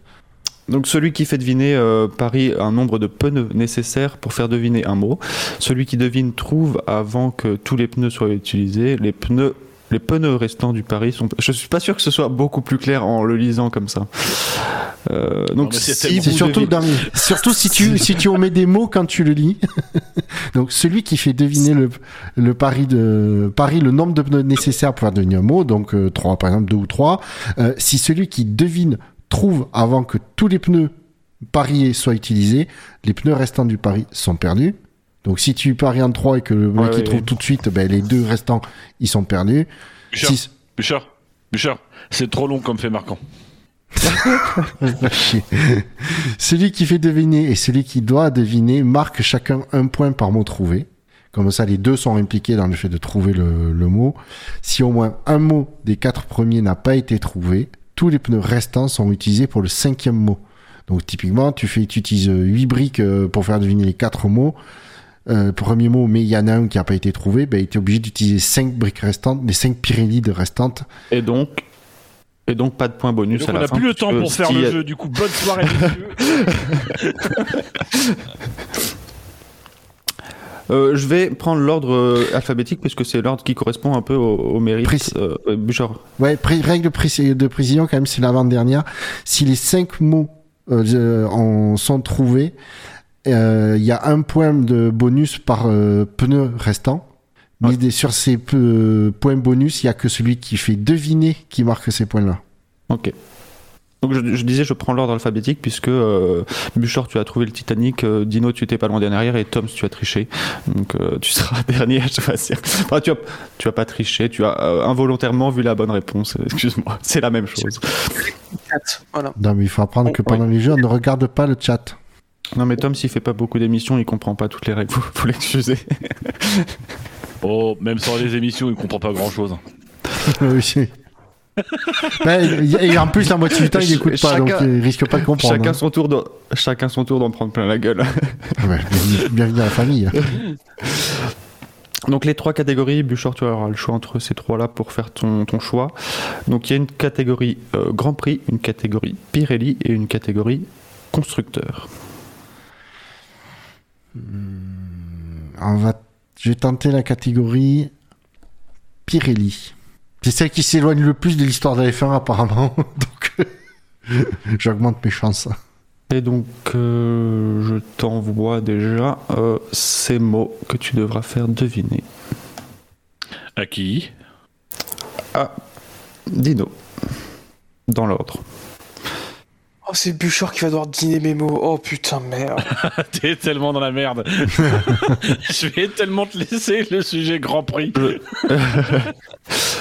Je te laisse le, le choix de l'ordre, euh, Bouchard. Euh, mais combien de, de mots, euh, de pneus veux-tu utiliser pour faire euh, deviner ton, ton premier mot que tu choisiras? Euh, le premier, je vais le tenter en deux. Euh, je rappelle le nom de la catégorie, c'est Pirelli. Euh, du coup, donc en, en deux pneus, je, et le, j'ai dit côté. Flan. Yes. C'est parce que j'ai faim. J'ai pas eu de dessert après mes coquillettes. Ah, je t'avoue que le premier truc que j'ai pensé, c'est au dessert, pas au côté du pneu. Ça m'a Euh, aidé. Je dois dire que ça m'a un peu aidé. Tu, tu les fais tous ou c'est à Dino maintenant de faire. euh, Mais je les fais tous. Non, tu les fais tous d'un, tu les fais tous d'un coup. oui. Ok. Bah oui, c'est. On va faire comme ok, ça. ok, ok. Et moi, après, je ferai deviner à Tom ce qui fera deviner à Bouchard. Oui, c'est Ah ça. oui. Euh, Désolé, Tom. La tête de Toms. La dépression. Le. Eh, tu lui feras deviner un fait marquant, c'est facile. Alors, je, alors, je- je vais le dire en trois. Euh, modèle. Inturato Euh, nul. P0. Yes Merci.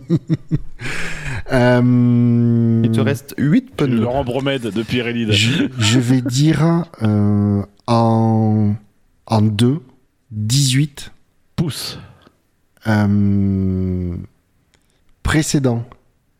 15. Ah non, 13.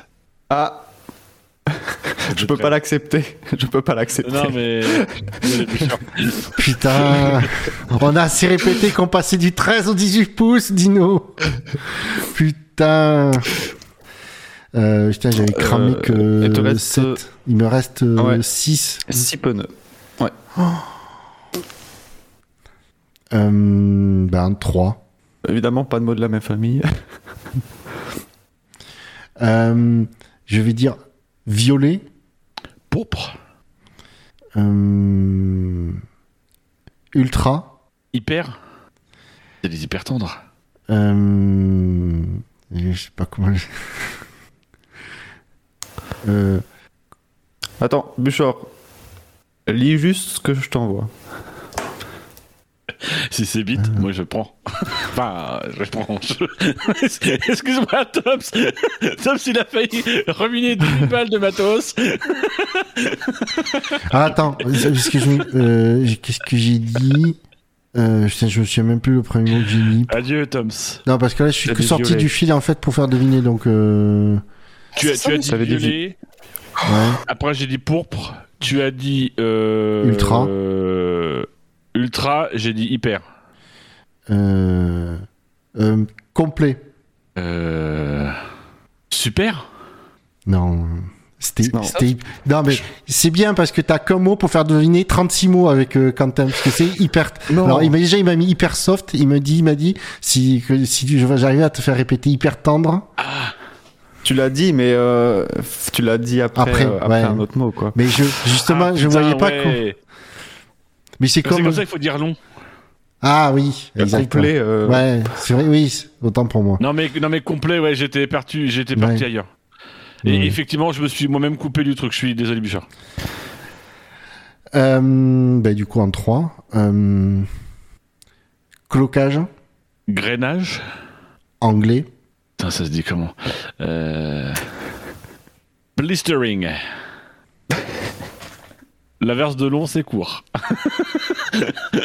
c'est plus simple que complet. ah, c'est peut-être l'ang- l'anglais de grainage qu'il fallait que je dise. Alors, je vais dire franglais. Euh... Mais franglais de quoi? De-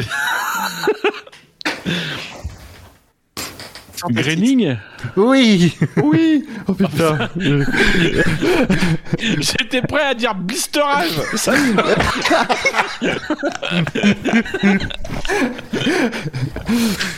Je, je t'avoue que tu m'aurais sorti blister, hein, je, je t'en aurais pas voulu. J'aurais même peut-être donné le point. Euh, Dino et Mais- Buchor, vous Mais marquez par contre, euh, ouais, euh, ju- juste Quentin, le 13 pouces, c'est pas que c'est deux, c'est plusieurs mots. Tu peux pas faire deviner ça avec un seul mot. Oui. Non, c'est mais, vrai. euh, C'est- vrai, mais C'est euh, comme le P0, je- quoi. euh, Zéro aussi. c'est pas un mot. C'est une lettre et un mot. C'est deux mots. Bah, Oui, mais c'est un mot de l'univers F1. hmm. C'est ouais, c'est une expression de l'univers F1, mais bon, je trouve ça. euh, P0, ça s'écrit euh, tout d'affilée, je crois. Avec un tiré.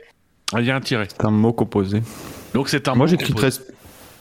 13... J'écris 13 pouces avec un tiré dans la vie courante, donc... euh, ouais, no, no comment. Certaines courantes. Euh, Dino Buchor, vous marquez donc 3 points. Dino, à toi de choisir la catégorie. Tu restes Grand Prix ou constructeur Euh... Constructeur. Je sais pourquoi t'as pris cette catégorie. Parce que j'aurais plus de de mal à trouver la catégorie Grand Prix. Grand Prix. Et toi aussi, tu la tronches. Ah, pas mal. Tu t'y attendais pas Je ne m'y attendais pas, effectivement. Euh, on va commencer en deux briques.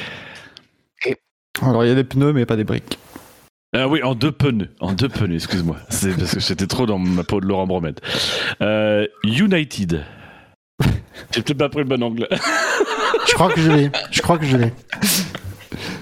Moi, je l'ai pas non plus, alors que je, je suis censé connaître les mots. Parce que j'ai deux trucs qui viennent en tête, mais ça va pas être ça. Bah, t'as deux chances. hein. Bah, plouf plouf. Autosport. T'as dit quoi, dit Autosport. Euh, ça, Colors. Benetton. Oui. Je l'avais d'entrée, celui-là. Ouais, moi j'ai une équipe mais et de F1, j'étais en mode, mais pourquoi? Euh, en une brique. Ouf. Atlantique. Pacifique. Yes. Bien vu. Euh, en deux briques.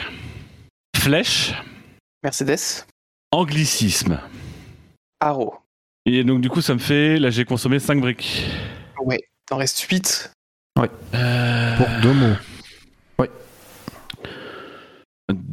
Deux pneus Hispania. HRT. Bien. Je Euh, voulais le tenter en 1, mais j'ai eu un doute. Ouais, c'est c'est limite quand même. Oui, parce que sachant que le H de HRT, c'est pour Hispania, quoi.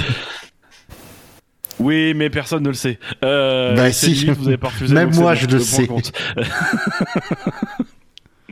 Et enfin, donc là, il me reste 6 pneus. 6 pneus. Euh, Je vais le tenter avec du panache. Je vais le tenter en deux pneus. Ross. aucune. Hein? T'as dit quoi? Aucune. Ah putain, non Non Oh non C'est moche, Tom. C'est très très moche. Moi, je dis, ça mérite un zéro pointé. Mais... C'est-à-dire que tu mets pas de points, toi. Eh, si tu- tu- C'est pas dans les règles. Ok, on va la rajouter. C'est de l'anti-jeu, mais absolu. C'est c'est- c'est Je très joue moche. avec toi après. Je veux garder une chance. Euh, Alors comment je vais essayer de le forcer à deviner ce connard euh... euh... Peton. Honda. Enfoiré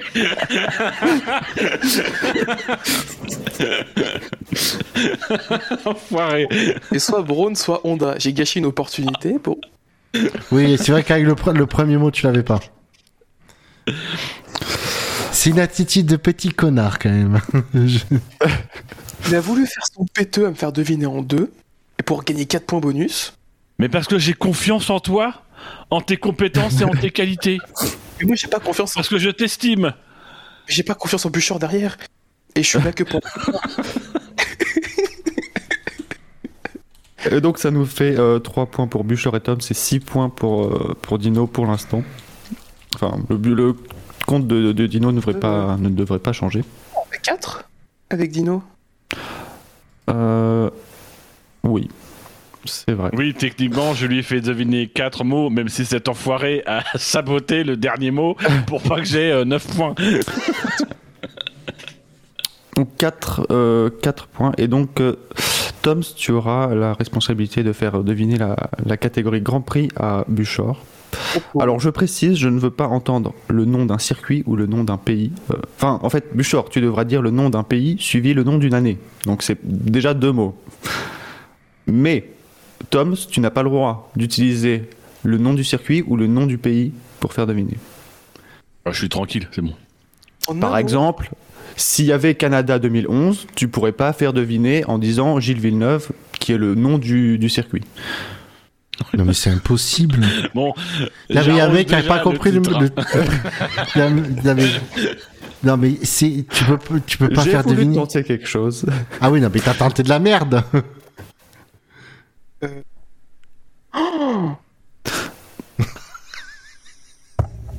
la tête de Tops. C'est bien de mettre les caméras quand on fait les émissions, c'est vrai que. Et je dois même faire deviner un Grand Prix qui n'existe pas encore. Ah bah oui, bah là, si tu donnes des indices, c'est... je te Ah, l'accorde tu peux parce que... un point. Pardon?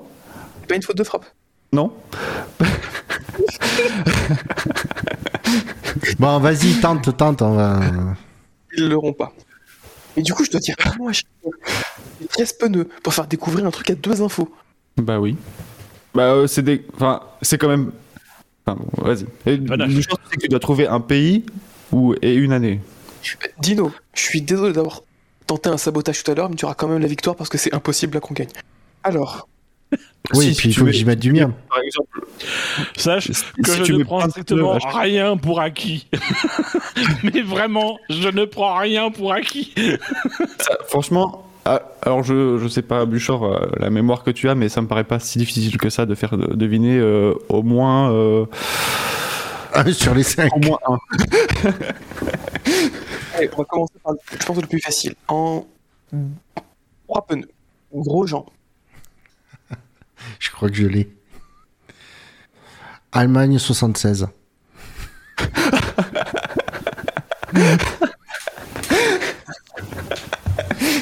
je peux être très doué à ce jeu-là. Moi aussi, Toms. Et il a voulu jouer le garçon. Accident.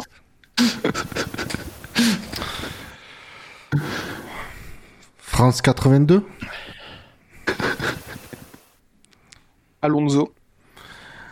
On devait avoir quoi euh, Ah, ça, ça doit être un Italie 85.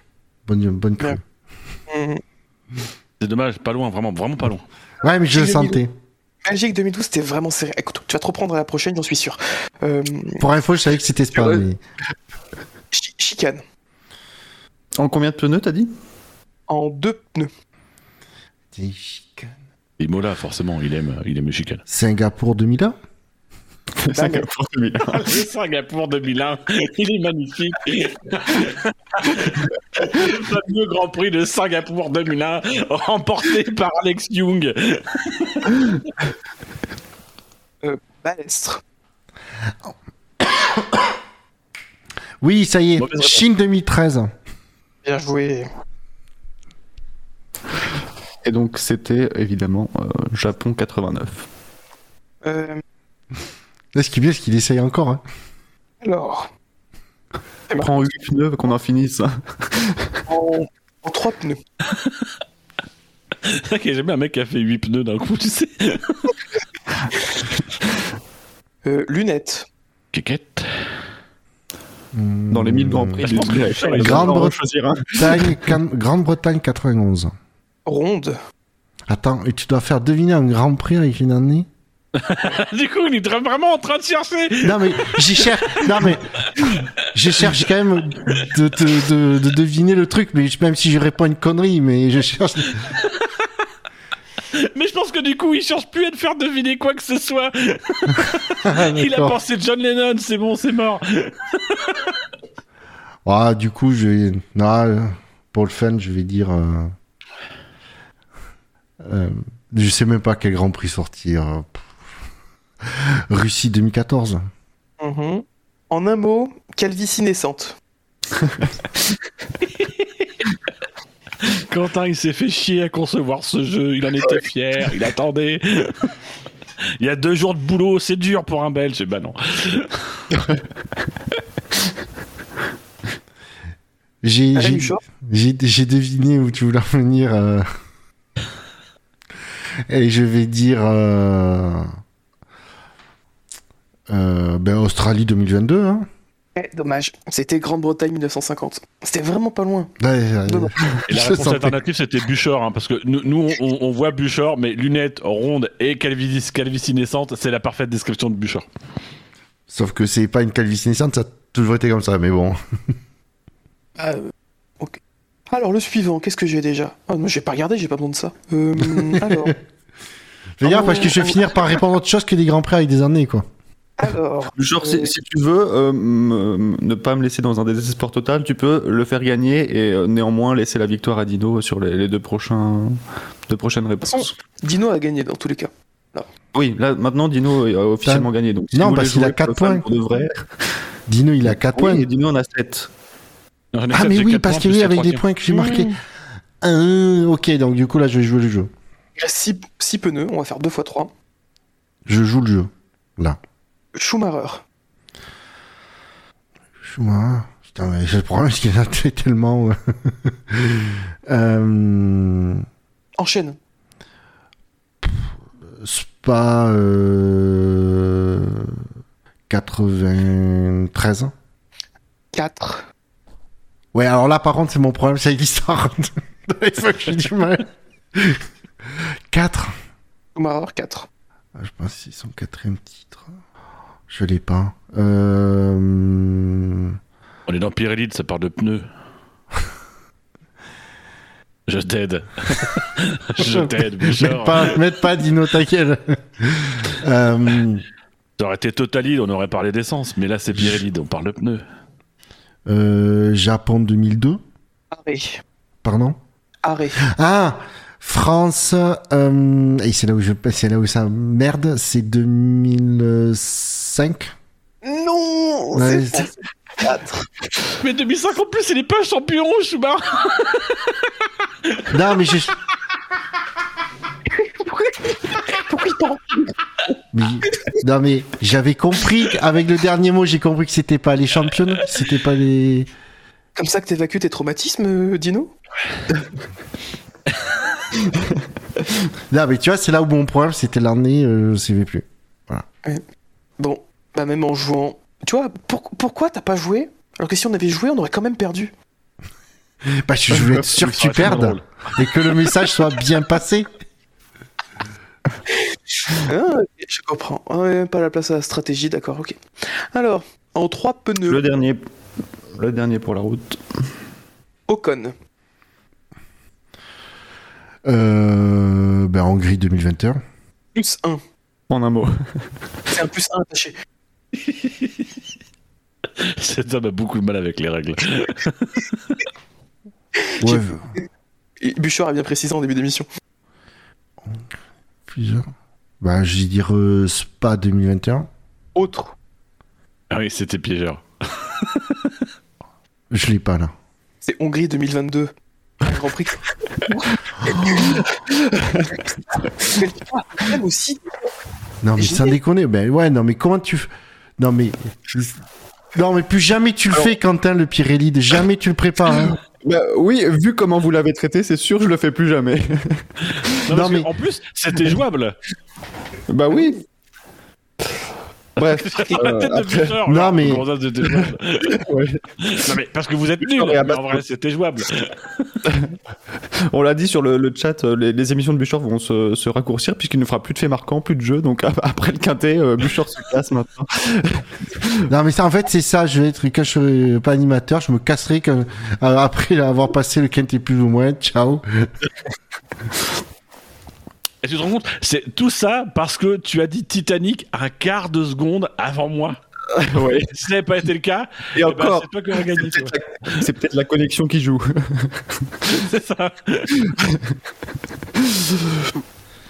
Ben, Aucun regret. Dino, bravo, euh, bravo, bravo. Bravo. euh, très- Ouais, Content écoute, merci. gagner.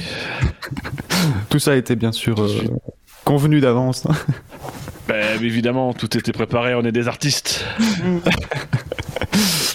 Dino avait déjà Mais euh, On faisait semblant, quoi. C'est pour le, c'est pour le jeu, voilà. Ah. Si c'est la double- Les SMS ont tourné à fond, parce qu'on est encore au SMS.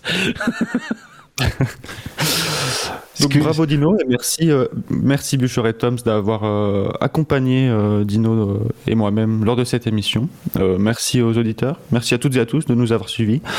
Euh, le prochain Grand Prix c'est dans moins de deux semaines, le 24 avril à quel Grand Prix déjà Toms? Le- Alors, attendez, il a un nom assez particulier cette année. Je pense qu'il faut qu'on le dise de façon entière, sinon on ne peut pas respecter le- la tradition. Euh, Cette alors, capacité de meubler tout en faisant une recherche Google. euh, Parce qu'on a entendu les touches du clavier. puisque- Puisqu'on se retrouvera dans deux semaines pour le Formula One Rolex Grand Premio del Maden Italie et del, Emi- del Emilia Romagna 2022 sur le magnifique tracé d'Imola. Ouais, Grand Prix En d'Imola quoi. attendant, on- On va faire court. On, on vous rappelle que vous pouvez nous suivre euh, sur Twitter, sur Facebook, euh, sur votre lecteur de podcast préféré. Et n'oubliez pas, messieurs, la F1 sur Internet, c'est sûr. Et ça avait fait1.fr. Et ça va et être ça avait un fait un point .fr, bien sûr. Parce que le SAV, c'est. Ah ben ça a été des bâtons dans les roues ce soir. Vous savez. Euh, tu sais à qui tu dois t'en t'en prendre, n'est-ce pas, Tom Et au destin de m'avoir mis avec toi en seconde partie d'émission, en seconde partie de jeu? Oui. Ce que Dino ne t'a pas dit, c'est que à peine t'as fait ton truc, j'ai envoyé un, mes- un message et il dit t'inquiète, il va marquer aucun point. Ah putain, j'ai pas vu le Tu pas message. Ça me surprend. Il n'a marqué aucun point. Oui, effectivement, je confirme. C'est un complot contre ma personne. Ben, le problème, c'est que t'as as lancé l'anti-jeu, donc euh, il était hors de question du coup que tu gagnes. Donc, euh, Sur, sur cette bonne ambiance. Sur vrai cette que- bonne ambiance. Ah ouais. Vas-y. Ce que fait Bouchard est pire, parce que Toms, c'est mesquin, mais c'est individuel. Alors que ce que C'est fait on est vraiment dans la collusion, dans le complot. destruction. ah Euh, non, c'est Voilà. Il- C'est le président qu'on a choisi. Je le répète, ne faites pas l'erreur dans deux, la même erreur dans deux semaines, cher auditeur. oui, Mais surtout, dans deux semaines, euh, on, on sera lundi. Et du coup, euh, Ce sera trop on sera tard. On sera, mar- on sera mardi même. On sera mardi. Oui. Oui, on sera mardi. Putain, mais 2012 déjà, on a commencé le jeu à 23h37. Non, on a commencé à lire les règles à 23h37. Bon, on laisse Quentin clo- clôturer cette émission. Ouais, sur cette bonne ambiance, je vous remercie encore, messieurs. Merci aux éditeurs et, euh, et à très vite. Bye bye. Merci à tous. Ciao. Merci, ciao à tutti.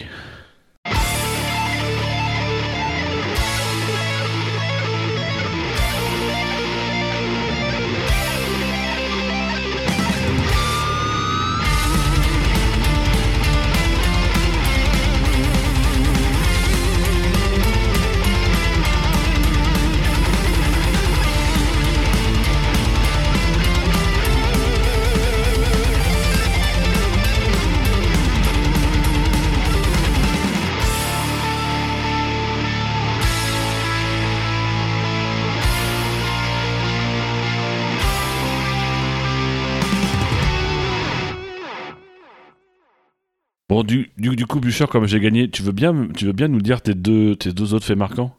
Oui, on les veut. Euh, je les ai effacés depuis. Non, il y en a un, c'était euh, Stroll semblait vouloir collectionner toutes les pénalités, euh, ou un maximum de pénalités. Donc je vais en dire que Bah oui, j'ai dit que même moi j'ai dit que j'étais pas très fier, donc euh, faut te dire le niveau quoi.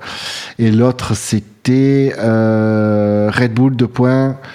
Le ah oui, ce week-end le moteur était euh, était euh, non, ce moteur week-end était euh, et non n'était pas RB, RBPT mais Honda ou un- c'est un truc du style donc. euh, Mais tu sais Oui. que t'es au courant que, que ton Vettel retour fracassant, c'était pas mis entre parenthèses contre le mur, c'était Mais de oui. loin le meilleur.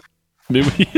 C'est ça qui est fantastique. C'est parce que tu, tu mettais juste retour fracassant, on comprenait, il y avait l'ironie, le sens et tout. Là, t'as mis contre le mur, tu nous explique la blague alors qu'on n'a même pas le temps de réfléchir à la Mais blague. oui, c'est ça qui est merveilleux. C'est ce qui fait que c'est brillant. C'est ce qui fait que c'est un très bon. Finalement, il a raison d'être fier de lui parce qu'il a réussi à améliorer un truc qui était déjà très bon. Moi, je voudrais, je voudrais préciser mon fait marquant, c'est Leclerc, une victoire en Australie parce qu'on était à Melbourne, au volant d'une voiture kangourou, entre parenthèses, parce qu'il y avait du porpoising. Ah, RB, Mais tu perturbes les gens si tu leur parles d'un kangourou alors qu'ils voient un marsouin. C'est compliqué. Ouais. Moi, c'est RB entre parenthèses Red Bull, parce que c'est RB, c'est pour l'abréviation de Red Bull. tout, bah, c'est le mot tout, donc, comme quand on dit tout, tout ça. Et PT, bah, c'est pour powertrain, mais c'est aussi parce que pour dire que c'est PT du verbe euh, péter. Voilà. Et, et moi j'ai mis euh, Williams à la bonne stratégie parce que euh, je suis de Picardie. Du coup, euh, je trouvais que Williams il avait la bonne stratégie. Donc du coup, bah voilà quoi.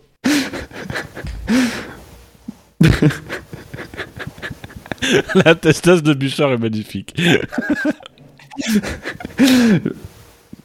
On dirait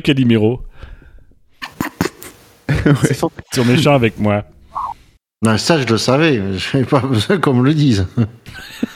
Il y a longtemps que je l'ai deviné.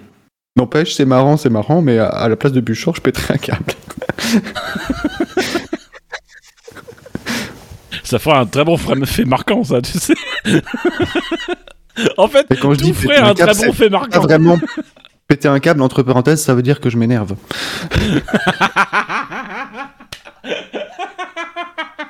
Mais c'est bon, grâce à vous, j'ai trouvé mon prochain fait marquant, quelle que soit le- la course. hein.